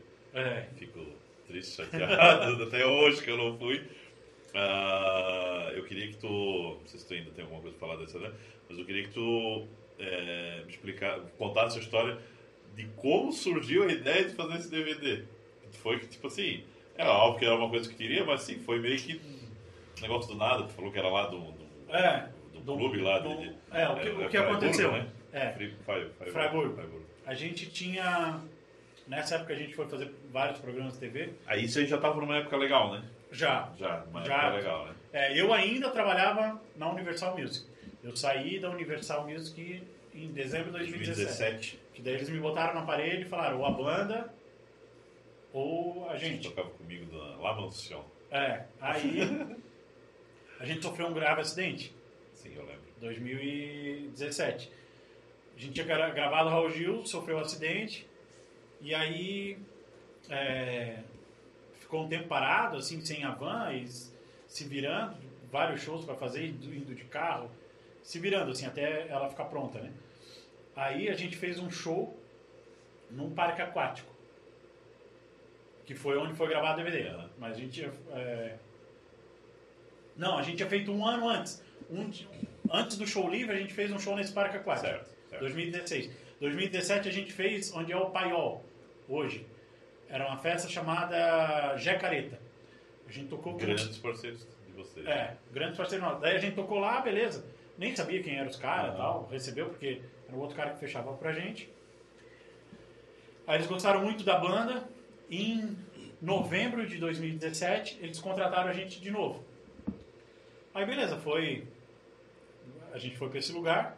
Aí esse lugar é um, um lago gigante, né? É, eu e o Isaba sentado na varanda de- desse lugar, olhando o lago assim, né? E a gente já tinha a ideia de gravar o DVD, mas no OBS, com o Vavá e o Márcio só de participação, uma coisinha tipo que a gente fez da Timbral, Aham. o DVD da Timbral. Aí a gente, sentado na varanda, eu olhei pra ele e falei, porra, que lugar bonito pra gravar um DVD, né? Nisso tinha um cara todo sujo de barro, do lado assim, né? A gente não sabia nem quem era, né? Aí ele olhou assim, mas por que não grava, né? Aí eu olhei assim e falei, ah, nem tinha ideia de fazer uma coisa grandiosa, nada. Falei, ah, pelo que eu imagino, assim, não sei se aqui daria, né? Porque tem essa lagoa que é muito grande e tal, mas qualquer coisa nós cobre a lagoa. Eu olhei pra ele, né? Falei, cara maluco, a lagoa era uma coisa gigantesca. Ele assim, tá sabe? se metendo na minha É. conversa aqui. Aí, é, daí ele falou assim, ô, se não grava lá no Oasis, que é esse parque aquático. Certo. Daí, tu ima- daí eu falei pra ele assim, ah, imagina gravar um DVD lá, parar um parque aquático num sábado de verão. Imagina tu hoje pegar uma cascanéia e falar, não, tu não vai abrir no verão. Sim. Eu vou Um gravar um dia só. Só um, é, um dia fora. Já tem. Aí ele pega e vira pra mim e fala assim, mas o parque é meu, homem. Eu pensei assim, eu vou Vou dar cara. pra ver. É. Aí eu falei, não, mas eu já tenho o DVD pago, tu conhece a Rivagem em Blumenau? Porque se eu falasse Opus, ele não ia conhecer. A Rivagem era uma coisa Sim. muito grande, né? Daí ele falou, mas o problema é dinheiro, homem? Eu pago? Falei, "Ah, então vamos conversar e tal. Isso ele sai. Aí eu olhei pro Isava e falei, mas que esse doido aí, né? Aí Isava, senta aqui, ele, né? é, vai saber, amigo. Vai acreditar nesse maluco aí, não sei o que e tal. Beleza. Isso é. A gente tava no segundo andar da casa. Quando a gente desce, que daí, na época, o cara falou. Não, não lembro quem tava com a gente, falou, Cleito, tá na hora de passar o som. Desceu eu e quando eu desci, eu encontrei o cara que era o dono da casa, que, tinha me, que eu tinha me contratado, eu conhecia ele, né? Cleito, se gravar o DVD em outro lugar, não fala mais comigo. Falei pra ele, falei, tá falando sério? Não. O Gaio, que é esse cara, já falou com, com a gente, né? Falei, mas quem é esse cara? Esse cara é o dono de Freiburgo. Falei, meu Deus, ó, vou falar no palco, hein? Que nós vamos gravar o DVD. Pode falar. Era aniversário desse cara. Aí a gente falou, ó, em janeiro a gente grava o DVD. Mas não tinha projeto, nada, nada, nada. Não tinha nada feito. Isso era o quê? Isso era novembro de 2017. Caralho, foi pouco tempo então. Não, foi muito pouco Foi tempo. pouco tempo, verdade? Passou duas semanas, a gente voltou para uma reunião. Ele pediu para eu montar o projeto. Aí o projeto eu falei assim, bom, já que o cara tá falando, vamos tentar botar mais participação. Daí eu falei com o Picolé, ah, conversei Que com que o dá? Picolé, daí o Picolé, ah, eu vou, é, custa tanto. Falei com o Renatinho do Boca Louca, aí o Renatinho, ah, mas eu quero levar o Toninho Branco, que é o cara do cavalo. Uhum. Falei, não, não tem cavaco no nosso DVD. Não, mas eu quero levar. Não, então tu não vai. Aí tirei Renatinho. Aí eu queria uma mulher. Daí eu fui falar com a Eliana de Lima. Oh, foi Nossa. sem querer. Eu queria gravar essa música. Daí falei, nunca mais tinha visto essa mulher na vida. Entrei na- nas redes sociais, falei com o cara, o cara me pediu 10 mil pra participação. Eu falei, tá louco, tá fora da realidade pra cantar duas músicas. Não, Não, ganha mais isso na vida. não tirei ela fora. Aí foi onde eu mandei uma mensagem pra Adriana Ribeiro. Né? Daí a Adriana respondeu.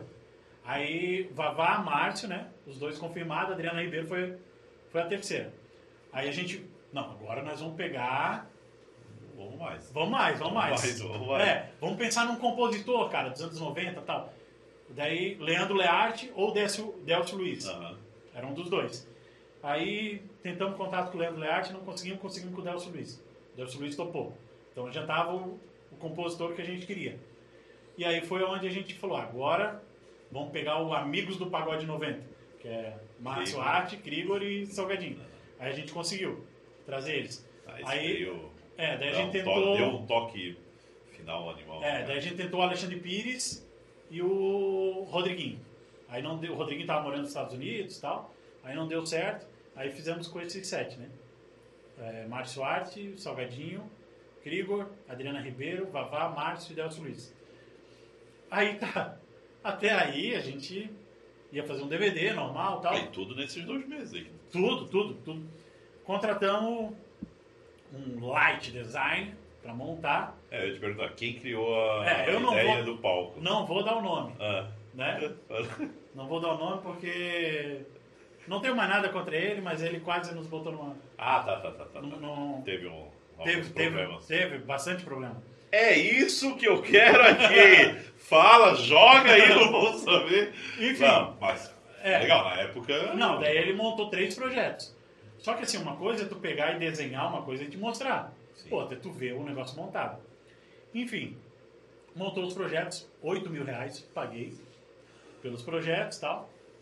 E Só aproveitando que tu falou o negócio de pagar aí, tudo o. Como é que era? Gaio. Gaio, Tudo Gaio, Gaio. é, o Gaio, Se Michael- chegar, tu chegou a dar um valor, ah, que vai custar, sei lá, 200 mil. Não. Ou não, foi indo, foi indo e ele foi pagando. Não, Como é que foi? a gente não tinha nem noção. Ah, tá. Tu foi. Ah, eu, eu tinha uma noção assim de palco. A gente tinha feito Inimigos da HP 2007 na Rivage. Sim, Cara, lembra aquele palco era uma coisa lá em cima ainda não. É, no estacionamento No estacionamento. gigantesca e tal. Aquilo lá custou 15 mil. Então. Porra, e era o quê? Metade do que vocês fizeram? É, Menos ainda? não, não, é, é. Três, quatro vezes menos? né? É, mas era grande. Não, não, ok, sim. Enfim, é porque a gente não sabia da, da dimensão do nosso palco. Daí o que, que aconteceu? Eu falei pra ele, eu acho que são uns 50, no máximo, né? 50 mil com tudo, né? Beleza. Tinha isso, isso na, na cabeça. Aí esse cara fez o projeto e a gente foi, mandou pra eles, né? Os três projetos, daí o cara já escolheu o maior. Só pra ter uma ideia, o maior não dava pra montar onde foi montado o nosso. Tinha que ser no campo de futebol. Mas era uma coisa de cinema, assim, Não, né? aquele ali já é. É, ne- nem do. Era maior do que o que o Exalta gravou no. Todos os dois do Exalta, tanto na Ilha da Magia contra o Parque Antártico, Certo. era maior, esse aí. Só que a gente não tinha noção que era maior. Ele tinha 80 metros de boca. É muita coisa. É muita coisa. É, é- E aquele ali eu já achei que vocês ficaram bem longe Não, do outro, né? não. Meu senhor É, amado, cara. Aí tá, o que que aconteceu? Nós botamos esse cara que eu contratei dentro da van e fomos para Freiburgo para ele tirar as medidas do negócio. Tô eu dirigindo ali em Apiúna. Falei, ô, só para eu ter uma ideia assim de diferença de, de preço, né? O primeiro palco, quanto é que eh, gasta assim? Ah, um milhão faz. Eu, sabe assim, né? Tipo, um milhão faz. Aquele que. Ah, tá, ah, um milhão, uh, né? Ah, tranquilo. Tranquilo, tranquilo. Tá, e o segundo? Ah, o segundo, meio milhão. Tava eu, Isabo, Dumbo e ele. Falei, ah, tá, não, então o terceiro custa uns 300, né? Dele, é, 300 a 400 mil faz o terceiro. Falei, é, só pode estar brincando, né? Cara, o cara foi muito. Foi muito alto. Dele, não. Eu encostei. Ali, nunca me esqueço, pum, encostei ali. falei, tu não tá falando sério, né? Aí ele olhou na minha cara bem cínico ainda. Se é pra te fazer um- uma roda de cachaça, lá no meio da piscina, qualquer coisa. Esse Bota- cara que. Esse é o design que te cobrou 8 mil? Esse. Ah, certo. Faz uma rodinha lá. Falei, cara, tu tem noção? Um milhão? Falei, Deus, eu lembro, eu vou chegar pro cara lá, falar que vai custar um milhão. Nem show nacional, às vezes não. Não. chega nisso, cara. Não, daí ele falou, tu tem ideia quantos dias de montagem pra fazer esse palco? Eu falei, não, 30 dias. Eu falei, meu Deus, ah, vai começar semana que vem, então, montar o palco. Dele, mais ou menos. Eu falei, meu Deus do céu. Eu falei, cara, pelo amor de Deus, não fala valor pra esse cara. Não, a gente vai ter que pensar numa outra alternativa e tal. Enfim, chegamos lá. daí ele mostrou os projetos, o cara olhou, né? Ah, esse aqui só dá pra... Daí eu- ele falou, ó, só dá no campo de futebol. Ah, não, mas pô, no campo de futebol daí a gente começou a pensar, mulher com salto, É, não tinha o clima. Da... é, falei, não, não. Vamos fazer o dois que dá pra montar aqui. Daí ele falou, é, mas ainda vai ter que quebrar esse muro. Aí o Gaio falou assim, não, pode quebrar. Cara, mas era um. Aqui, eu não falei aí, né? Não, era um Ah, absurdo. grava esse É. DVD aqui! Mas ele também não tinha noção de valor, né? Enfim, cara, era uma imensidão. Só que assim, uma coisa é tu olhar o tamanho e outra é tu ver o bagulho montado, né? Enfim. Aí ele, ele lá tirando as medidas, né? O live design. Aí o Gaio chegou. Mais ou menos, assim. Quanto tu acha que vai custar esse palco? Ele, Ah, meio milhão paga. Ah! Tranquilo. Mas ele também achou que o cara tava zoando, né? Tipo, meio milhão, claro, meio milhão paga qualquer coisa, né? Qualquer show. É, qualquer vou coisa. ganhar o Roberto Carlos, É. de participação? Enfim, ele ficou por isso. Veio pra Blumenau, falei, ó, me manda os orçamentos. Aí começou a me mandar os orçamentos. Só tinha umas árvores lá, assim, né? Umas palmeiras no meio das piscinas. Sim. Só de pisca-pisca, pisca-pisca para essa 25 mil. De pisca-pisca. Tá esse, Com 25 mil eu vou no Paraguai com todos os pisca-pisca do mundo. 25 mil de pisca-pisca. Veio o primeiro orçamento. Linóleo, que era um negócio que vai no palco pra. Sabe que, que brilha o palco? Sim, sim. 18 mil. Pra, pra tampar o palco. Tipo assim, ele tava em outro mundo. É. Ele não. Ele, Painel tipo assim, ó, ele sabia que vocês queriam algo massa, mas ele não entendeu também que Não. tinham. Ele tava em outro mundo. Outro mundo. Só o painel de LED 80 mil. É, peguei, mandei no grupo que nós tínhamos com o Gai e coisa. Isso já faltava dois meses. Os artistas estavam com as passagens compradas já, né? Só que dia que foi a gravação? 20 de janeiro. 20 de janeiro. Daí, ah, ah, tava naquela no negócio, agora o palco, o que, que nós vamos fazer? Mandei pra eles, daí os caras falaram, vocês estão de sacanagem, né, mano? Até onde vai esse orçamento? Aí peguei, eu e Sábado um fomos lá, falei, cara, eu vou assumir isso aí. Peguei o projeto, né, como eu tinha pago, né? No entanto que ele ainda tentou barrar, não, não vai fazer o DVD e tal. Eu tive que fazer várias mudanças no, no projeto. Só pra ter uma ideia, do- daquele palco tinha mais 10 metros pra cima ainda Sim. do, do projeto original, que eu mandei cortar, não. Aí tá bom. Aí, Loucura, cara. é, aí o que que aconteceu? Peguei o orçamento, E fosse tentando fui tentar com os contatos que eu tinha. No primeiro de 80 mil painel, eu consegui por 25 mil Aham. painel de LED. Falei, opa, alguma coisa tem. Aí comecei a conversar com um, tal, tal. Realmente, assim, é, ele, ele pediu um, uns canhão de luz lá, que quando ele pediu oito no nosso DVD. Quando o YouTube veio a Florianópolis, sei lá, no, no estádio do, do Figueira lá, teve dois só.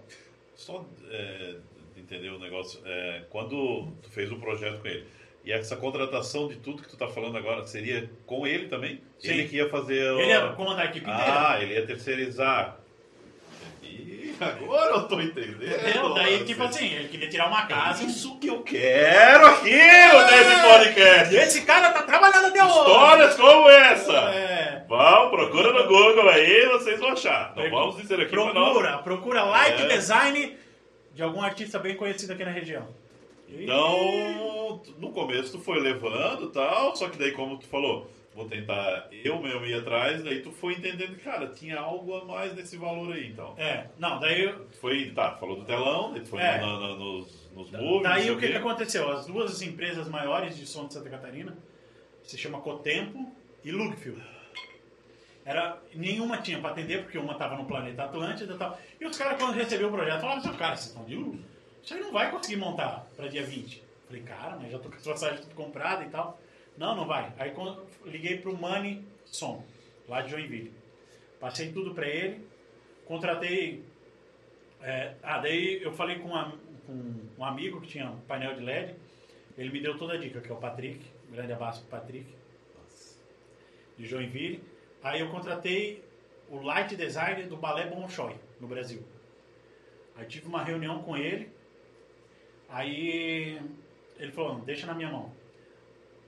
Tudo que esse light designer me apresentou era em papel. No máximo uma coisinha assim de foto e tal. Esse cara já veio com vídeo. 3D, já meteu tudo. 3D. Ah, Falei, é isso aí que eu quero. eu preciso saber o que É, daí o painel antes era todo é, na horizontal, e aí a gente botou ele todo na vertical, como é no DVD. Certo. Resumindo, de meio milhão, nós gastamos só com o palco. 100 mil com o money, né? O 25 mil de painel de LED com o Neto, lá de Florianópolis.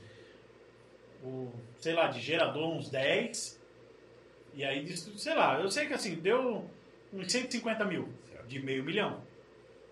Claro, Então, não. É, 150 é muito, só que se tu for comparar o que tu, o cara tava te passando, é...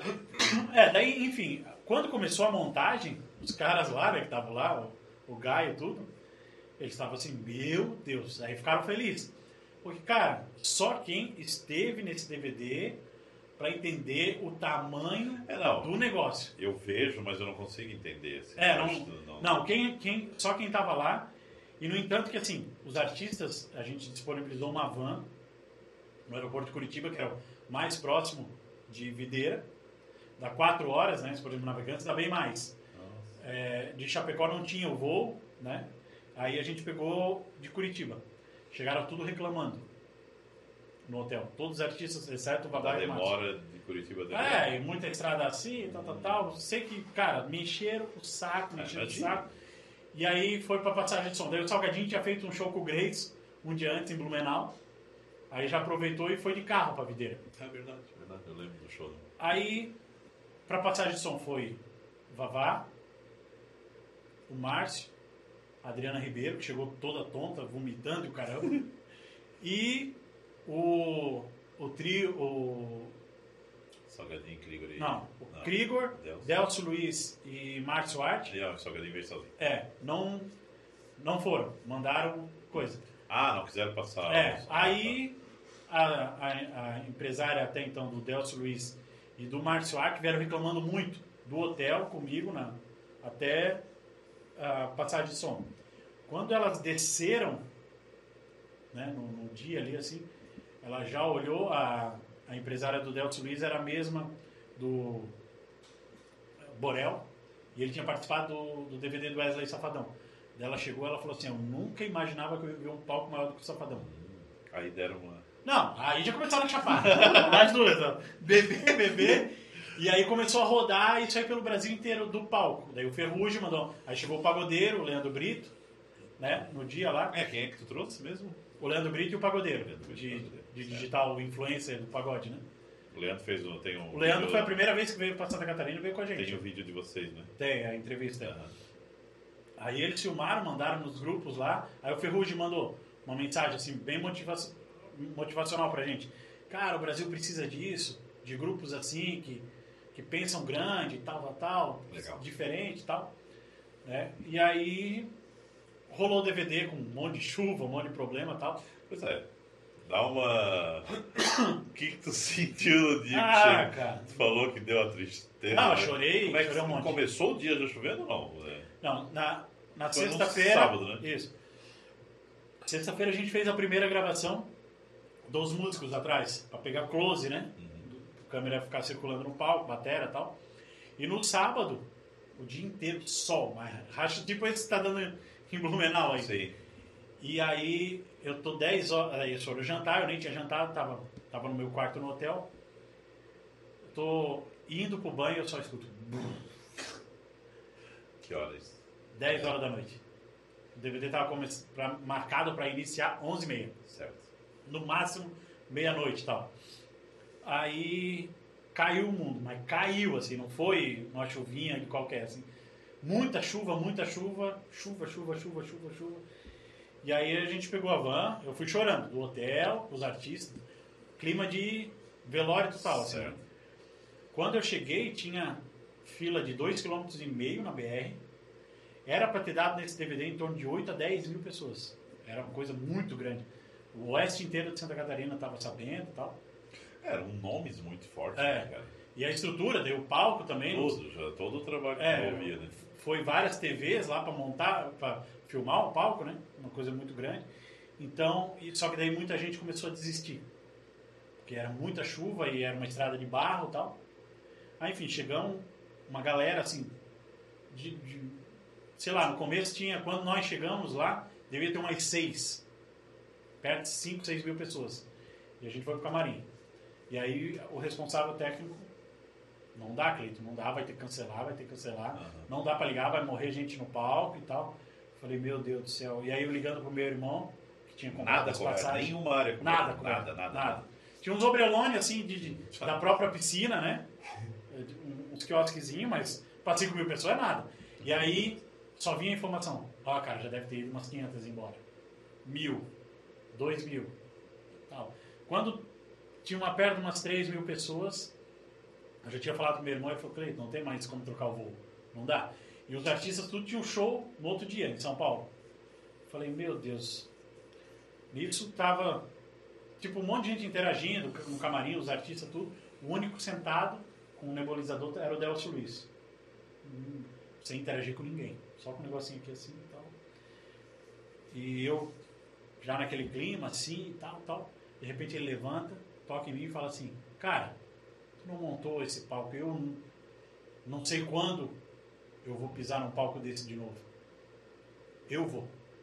E aquilo energizou todo mundo, daí a banda toda, vambora, foda-se, foda-se. Daí o, era o Léo, Mas a chuva, ela tinha dado uma, uma, assim, tava chovendo, mas tava ela, chovendo, mas... ela deu uma recuadinha. Médio, menos, assim. Médio. No entanto, ah, não- tá, ainda tava uma pegadinha. Não, o teclado, o cara virou assim, saiu água, assim, tudo, né? No entanto, o teclado foi todo depois é, gravado, porque ali deu pane total nas coisas. Não, não vamos, não vamos, não vamos, não, vamos, vamos. Começaram a, com o rodo, tentar tirar um pouco de água do Que pau. hora isso já? Isso já era uma meia-noite e quarenta. Nossa senhora, É. o povo lá. em- Não, o povo tomando chuva, tal, e tal, tal, tal. E, no entanto, que tem, é, tem vários vídeos, assim, que a gente tá no palco e blum, aquela trovoada, assim, relâmpago, a galera fica assim, né? E aí começou com o Delcio Luiz. Na segunda entrada dele, parece que Deus, assim, falou, é agora.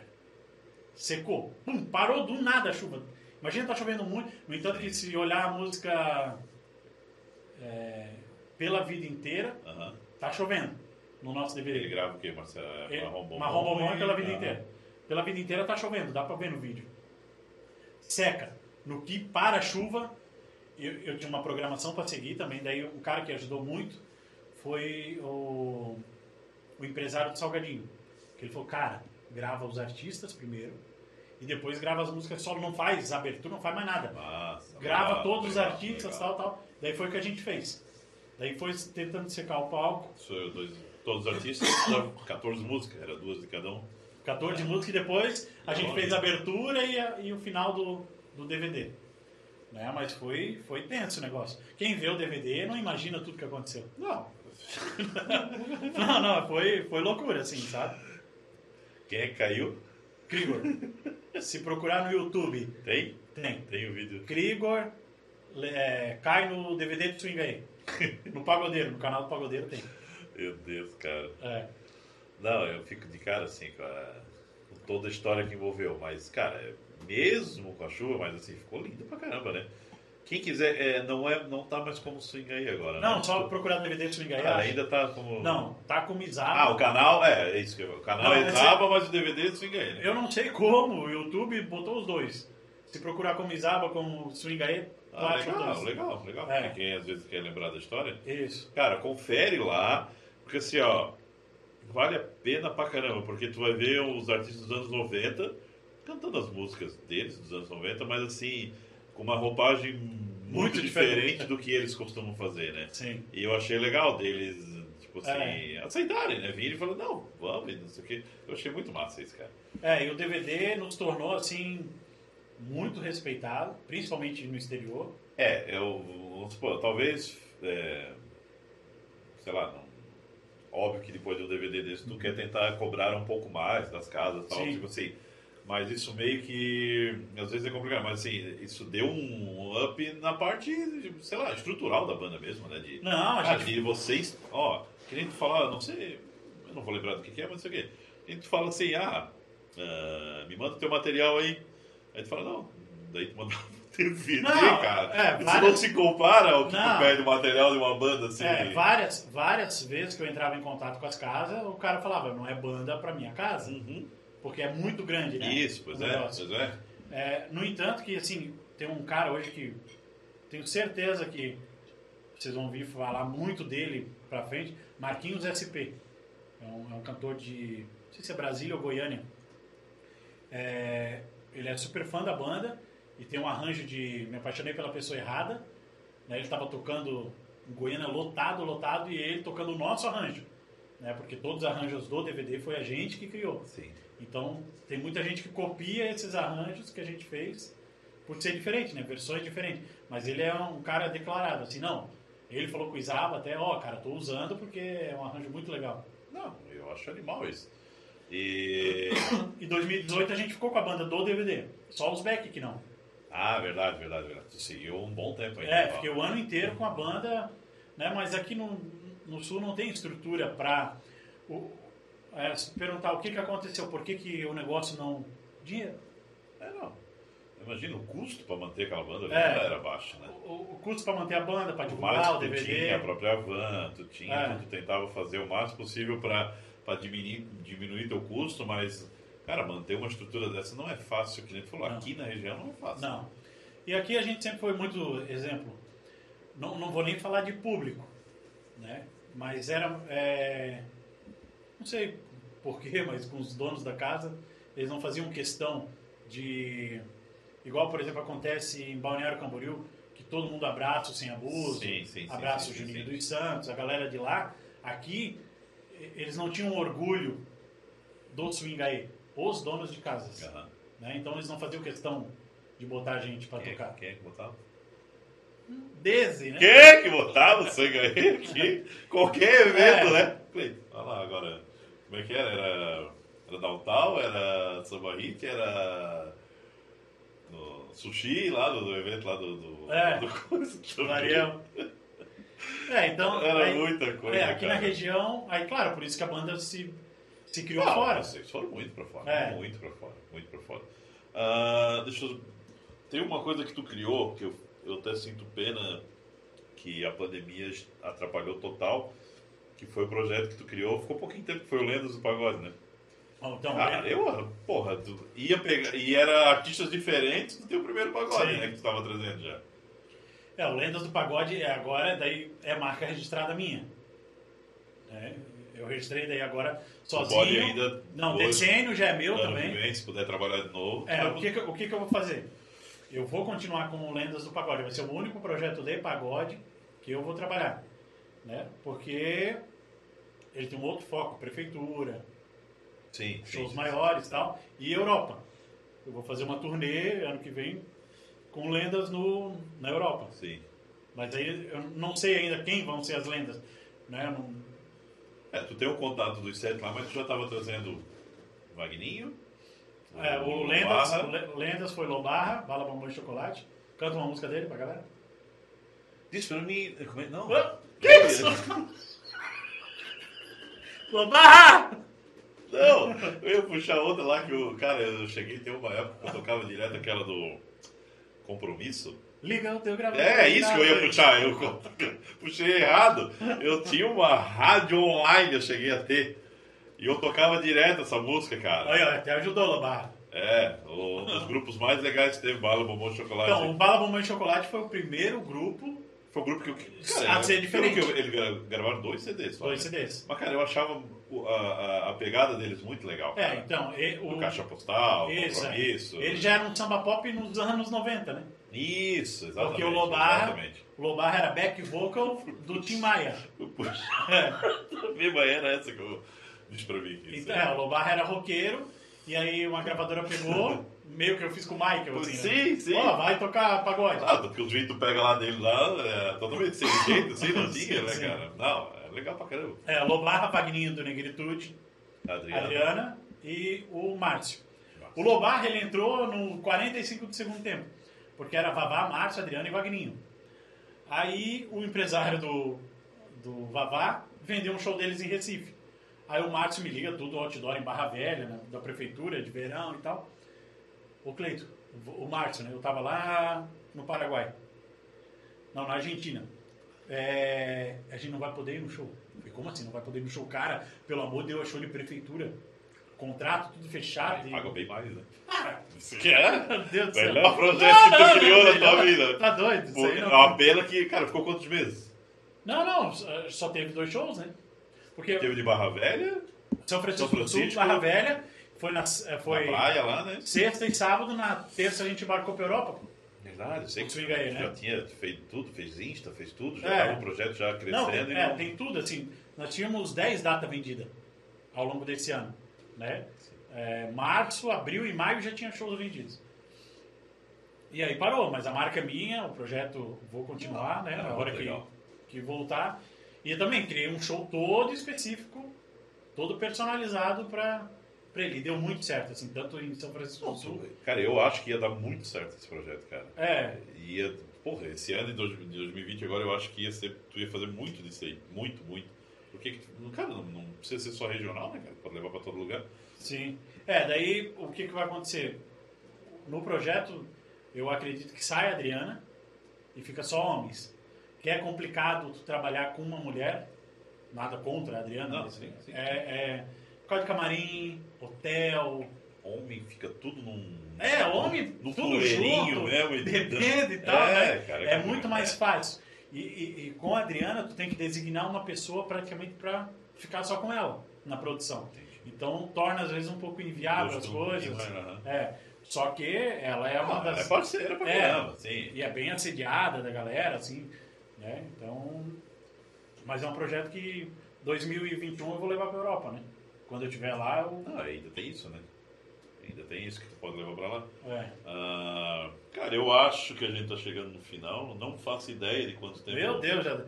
Produção, quanto tempo já? Meu Deus! Deus! Coisa linda, podcast- papai! É disso que eu tô falando! Pega essa conversa que eu falei que ia render, cara. Eu sabia que ia render. E Não, eu agora? quero aproveitar que tá chegando no final. Aposentadoria, né? Nem falamos da minha aposentadoria. Cara, não, agora nós vamos chegar no final. Chega... Eu não falei que eu ia fazer uma retrospectiva? Começamos em que ano? 95? O- É, a gente Falou, jogou ele em né? 96. Foi, né? 96? 96. Já estamos em 2020 aí, Já ó. Comecinho. 2020, é verdade. O Lendas foi que? Fevereiro, né? Foi janeiro. Janeiro. Europa, fevereiro. Ah, a pergunta que todo mundo quer saber: por que o swing aí acabou? Essa vai até depois, ele vai cortar um trechinho e vai Vai, só no. Insta. Vamos para as propagandas, voltamos já já, não saia daí. Cara, o swing aí não vai acabar nunca. Todo mundo sabe que parou por causa da pandemia. Óbvio, legal, parou. Parou. Por causa Não, da mas pandemia. é. Mas assim, o que, que te fez chegar e falar assim: Isaba, Dumbo, Não quero mais. Preciso seguir minha vida e você seguir de vocês? Assim, é... É. A, pan- a pandemia só foi, tipo assim, o final, né? Pra, é, pra eu decidir parar. Eu já vinha... Exemplo, né? Pra quem tá vendo o vídeo até essa hora, né? Sim. Uma coisa é tu ser músico e só tocar. Outra é estar na minha pele ou na pele de quem... Quantos que tu falou que tu, tu, Sete. tu valia por sete? Sete. Tu lembra tudo? motorista, técnico de som, artista, road Designer, designer, vendedor de show. produtor musical ali, que tu já tá em É, eu, fazia toda, todo estudo. todo o, estrutura- o, o- o show eu que montava ele inteiro. VS, tudo. Sete. Então, cara, tu ter essa responsabilidade uma vez é uma coisa.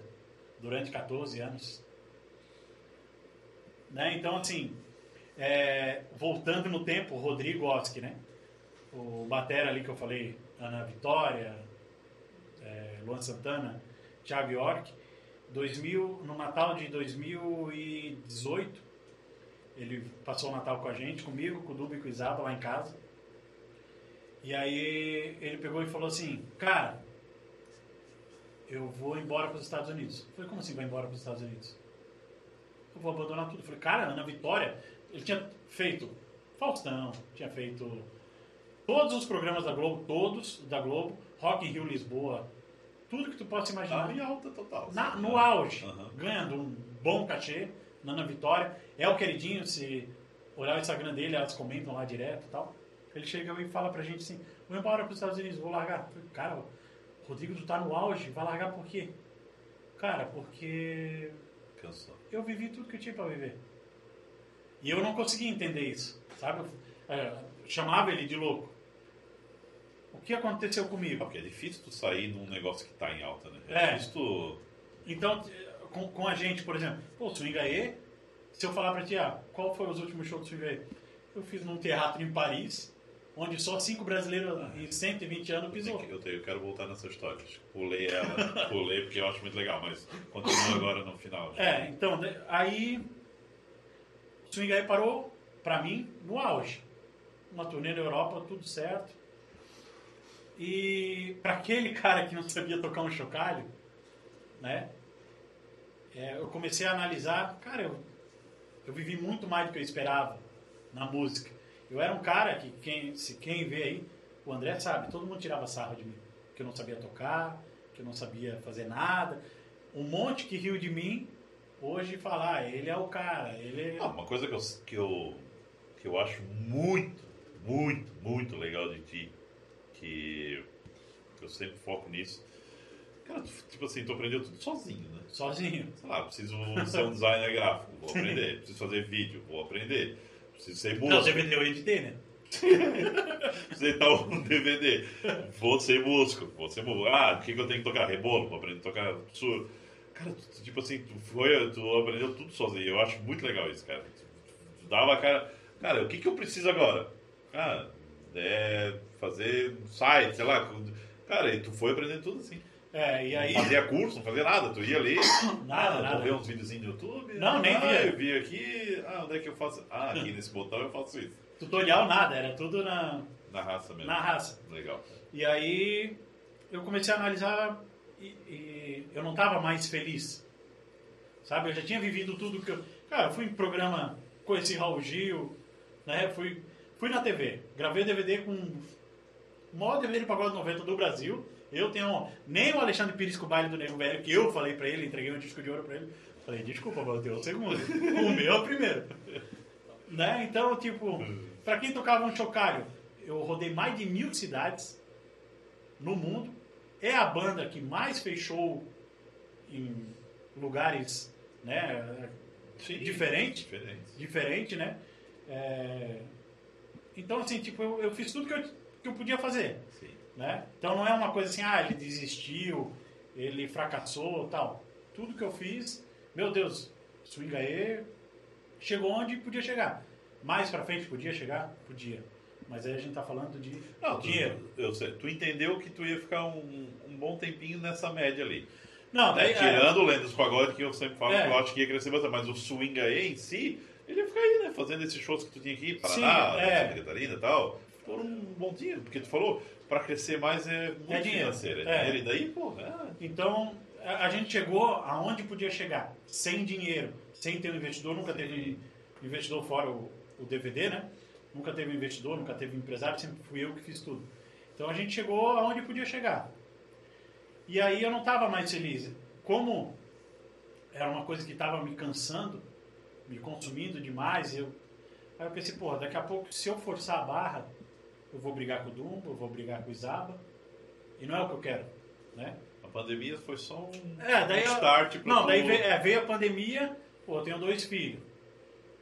Eu passei dois meses de necessidade, Sim. né? Tipo, meu pai me ajudando, minha mãe me ajudando, e o que que eu vou É fazer? no começo tava aquele. Ah, Vai abrir, é, a vai abrir, é, tal, tal. E não Então, voltava, é, e não voltava. O que, o que aconteceu? Não foi nos dois primeiros meses. A pandemia começou em março. Né? A gente fez um show no Rio Grande do Sul. Aí eu fiquei março e abril, a gente viveu com o quê? Com o carnaval, que a gente fez um carnaval só com a prefeitura também. Sim, sim. Um pouco da Europa, que daí a gente trouxe o euro, tava o euro mais alto aqui. Lendas do pagode, essas coisas assim. Então a gente viveu dois meses, paguei tudo. E aí eu comecei a, meu Deus, que, como é que eu vou pagar isso aqui agora? Como é que eu vou fazer isso aqui e tal? Ah, mas aí tu tenta segurar. E é o que tu me falou hoje, não sei nem, mas a gente tava conversando, os custos estão ali, né? É, os custos. custo mensal de, de É. estão ali, estão girando. Porque a, a van era eu que pagava, IPVA, manutenção, né? Tem um site no ar, tem Sim. um monte de coisa. Uma banda não é só ir lá tocar, recebe cachê, divide, Sim. né? Então tem um monte de custo. E aí eu comecei a falar, meu Deus do céu, cara, e agora? O que, que eu vou fazer? Fizemos uma live e tal, tal. Aí a gente... Vamos embora. A Europa funcionando, Portugal funcionando. Vamos embora do Brasil? Vamos, vamos, vamos, vamos em janeiro. Tal. Fizemos uma live, isso começou a fechar as coisas em Portugal. Aí eu recebi um convite para começar a atender algumas empresas como marketing, Ah, design, né? Então, aí eu foi, eu falei, ah, cara, eu não posso mais voltar para trás. Chegou o meu fim mesmo. Chamei o Dumbo e Zaba, ó. O que, que vocês acham de continuar a banda? O Dumbo queria continuar, o Isaba, ah, acho que eu vou seguir carreira solo, então. E aí tomaram a decisão. Eu dei uma, uma ajuda para eles no começo, fiz, Di- Direcionou ele. é, passei todos os contatos, ó.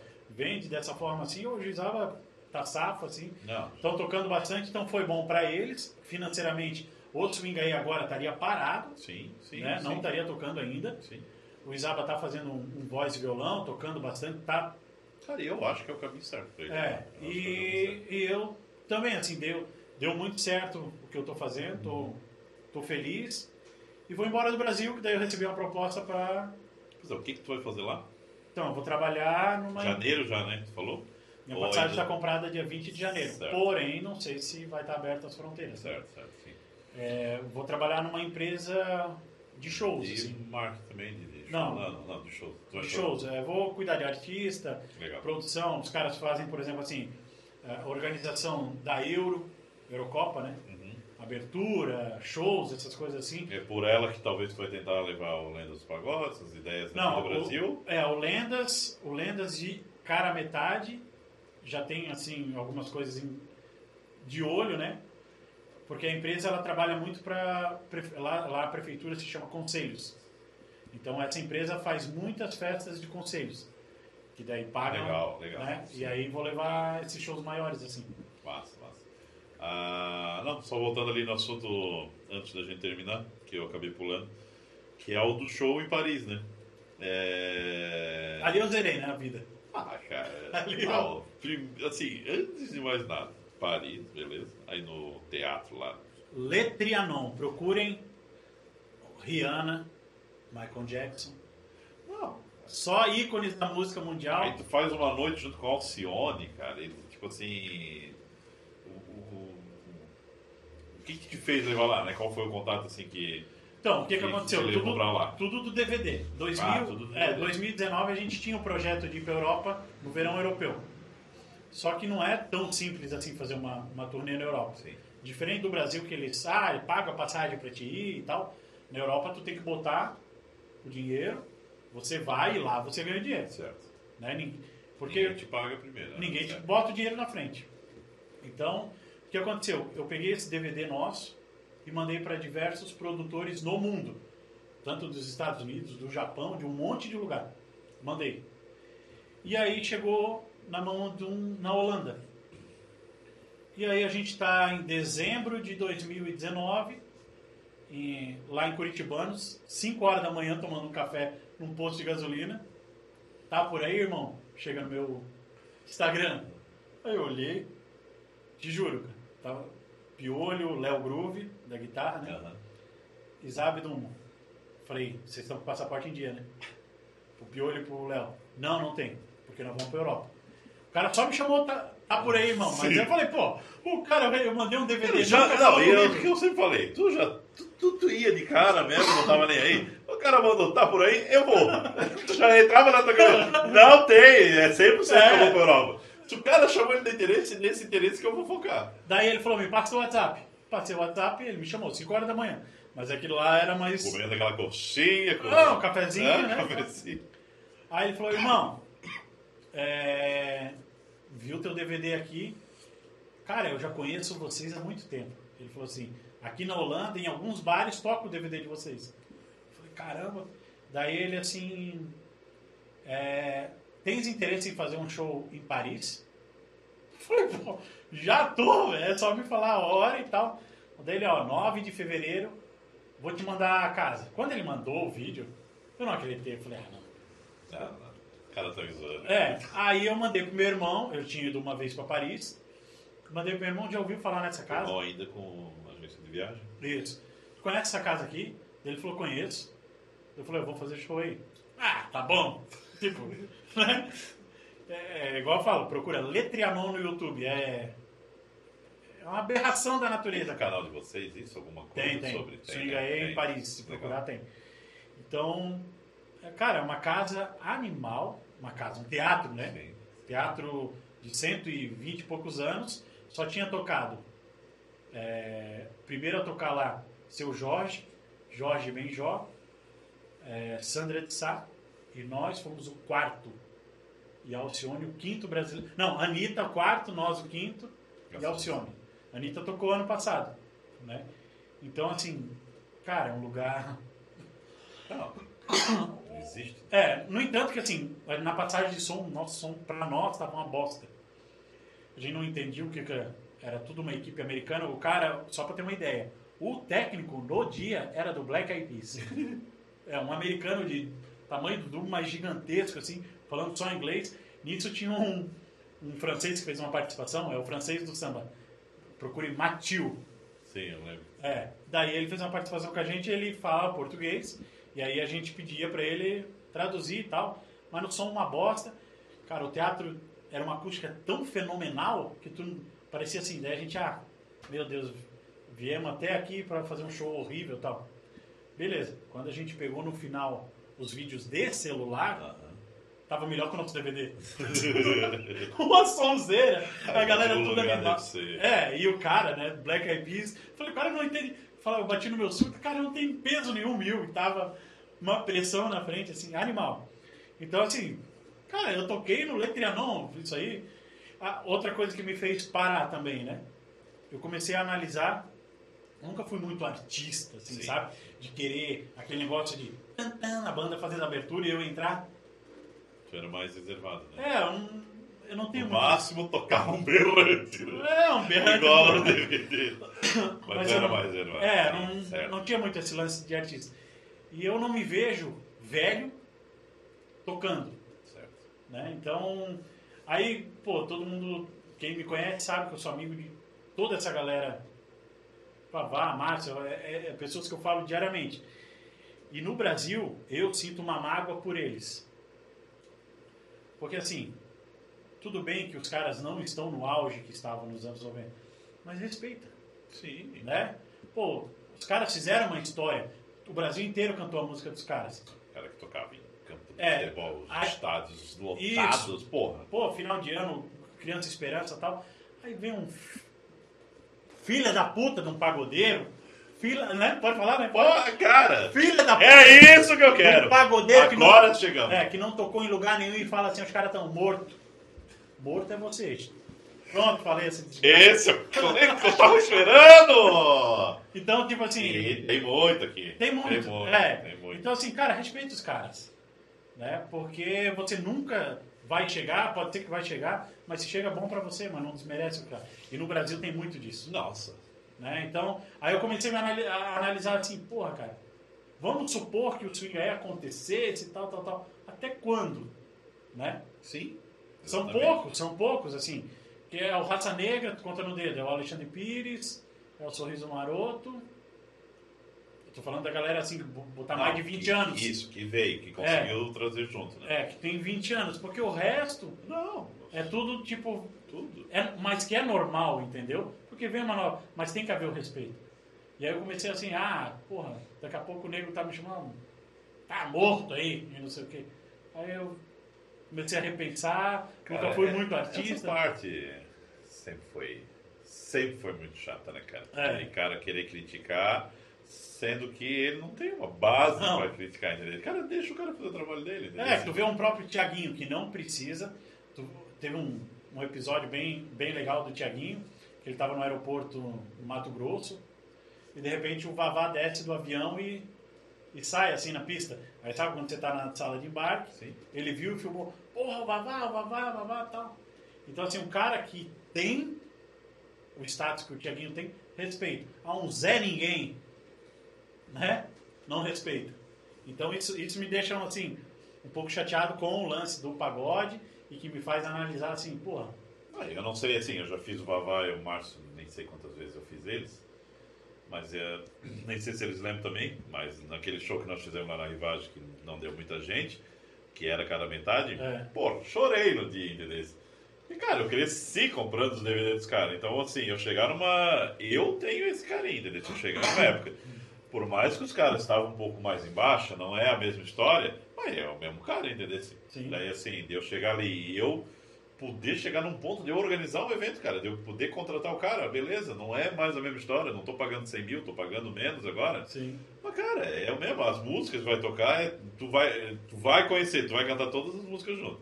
Então, pô, eu, eu acho que tem que, que nem tu falou, cara, tem que valorizar mesmo. É, daí essas coisas eu comecei a, a repensar. Falei, cara, eu já vivi tudo que tinha pra viver. Sempre tive vontade de morar fora do Brasil. Aí, nesse meio tempo que eu tava nessa indecisão, surgiu a proposta. Eu falei, ah, cara, ou eu vou agora, ou eu não vou mais. Então eu vou.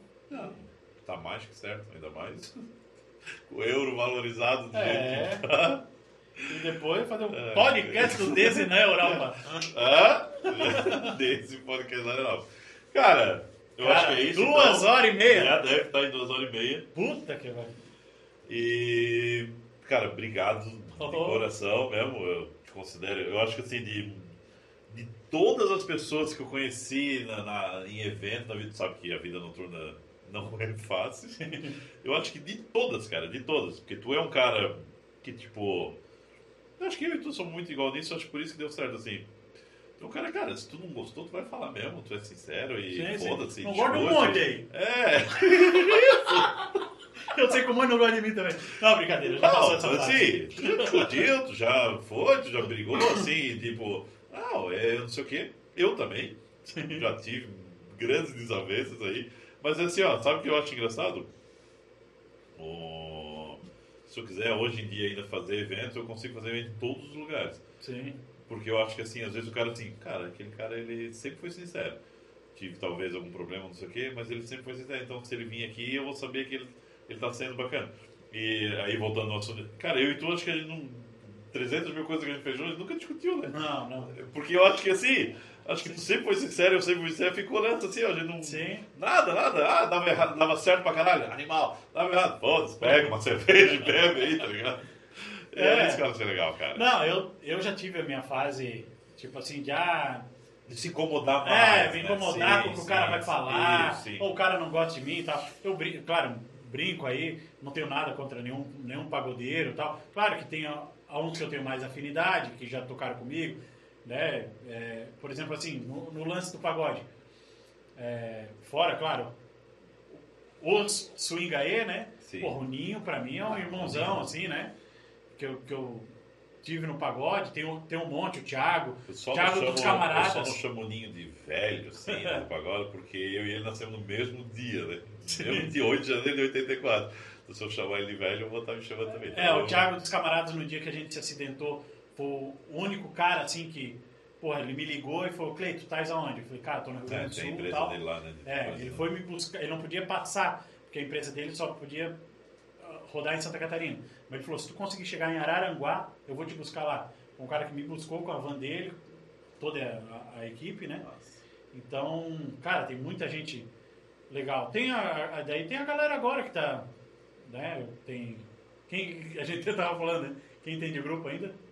Hoje em dia, agora, cara, o Isaba tá aí. O Isaba, Cara, o Ninho. desafio. Isaba e Ninho de solo, aqui em e Blumenau. Ninho. Aqui em Blumenau, Isaba Ninho.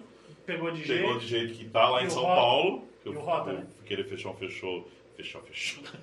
fechou o show. Ele disse que ele vai ficar lá mais um tempinho, né? Tá valendo Sim. a pena. E o Rota, né? O Rota ali do. Cara, que, mas assim, se tu for ver, são sempre os mesmos caras. É, Aí tu vai no Rota, é o Cris, que tocava lá em 2005.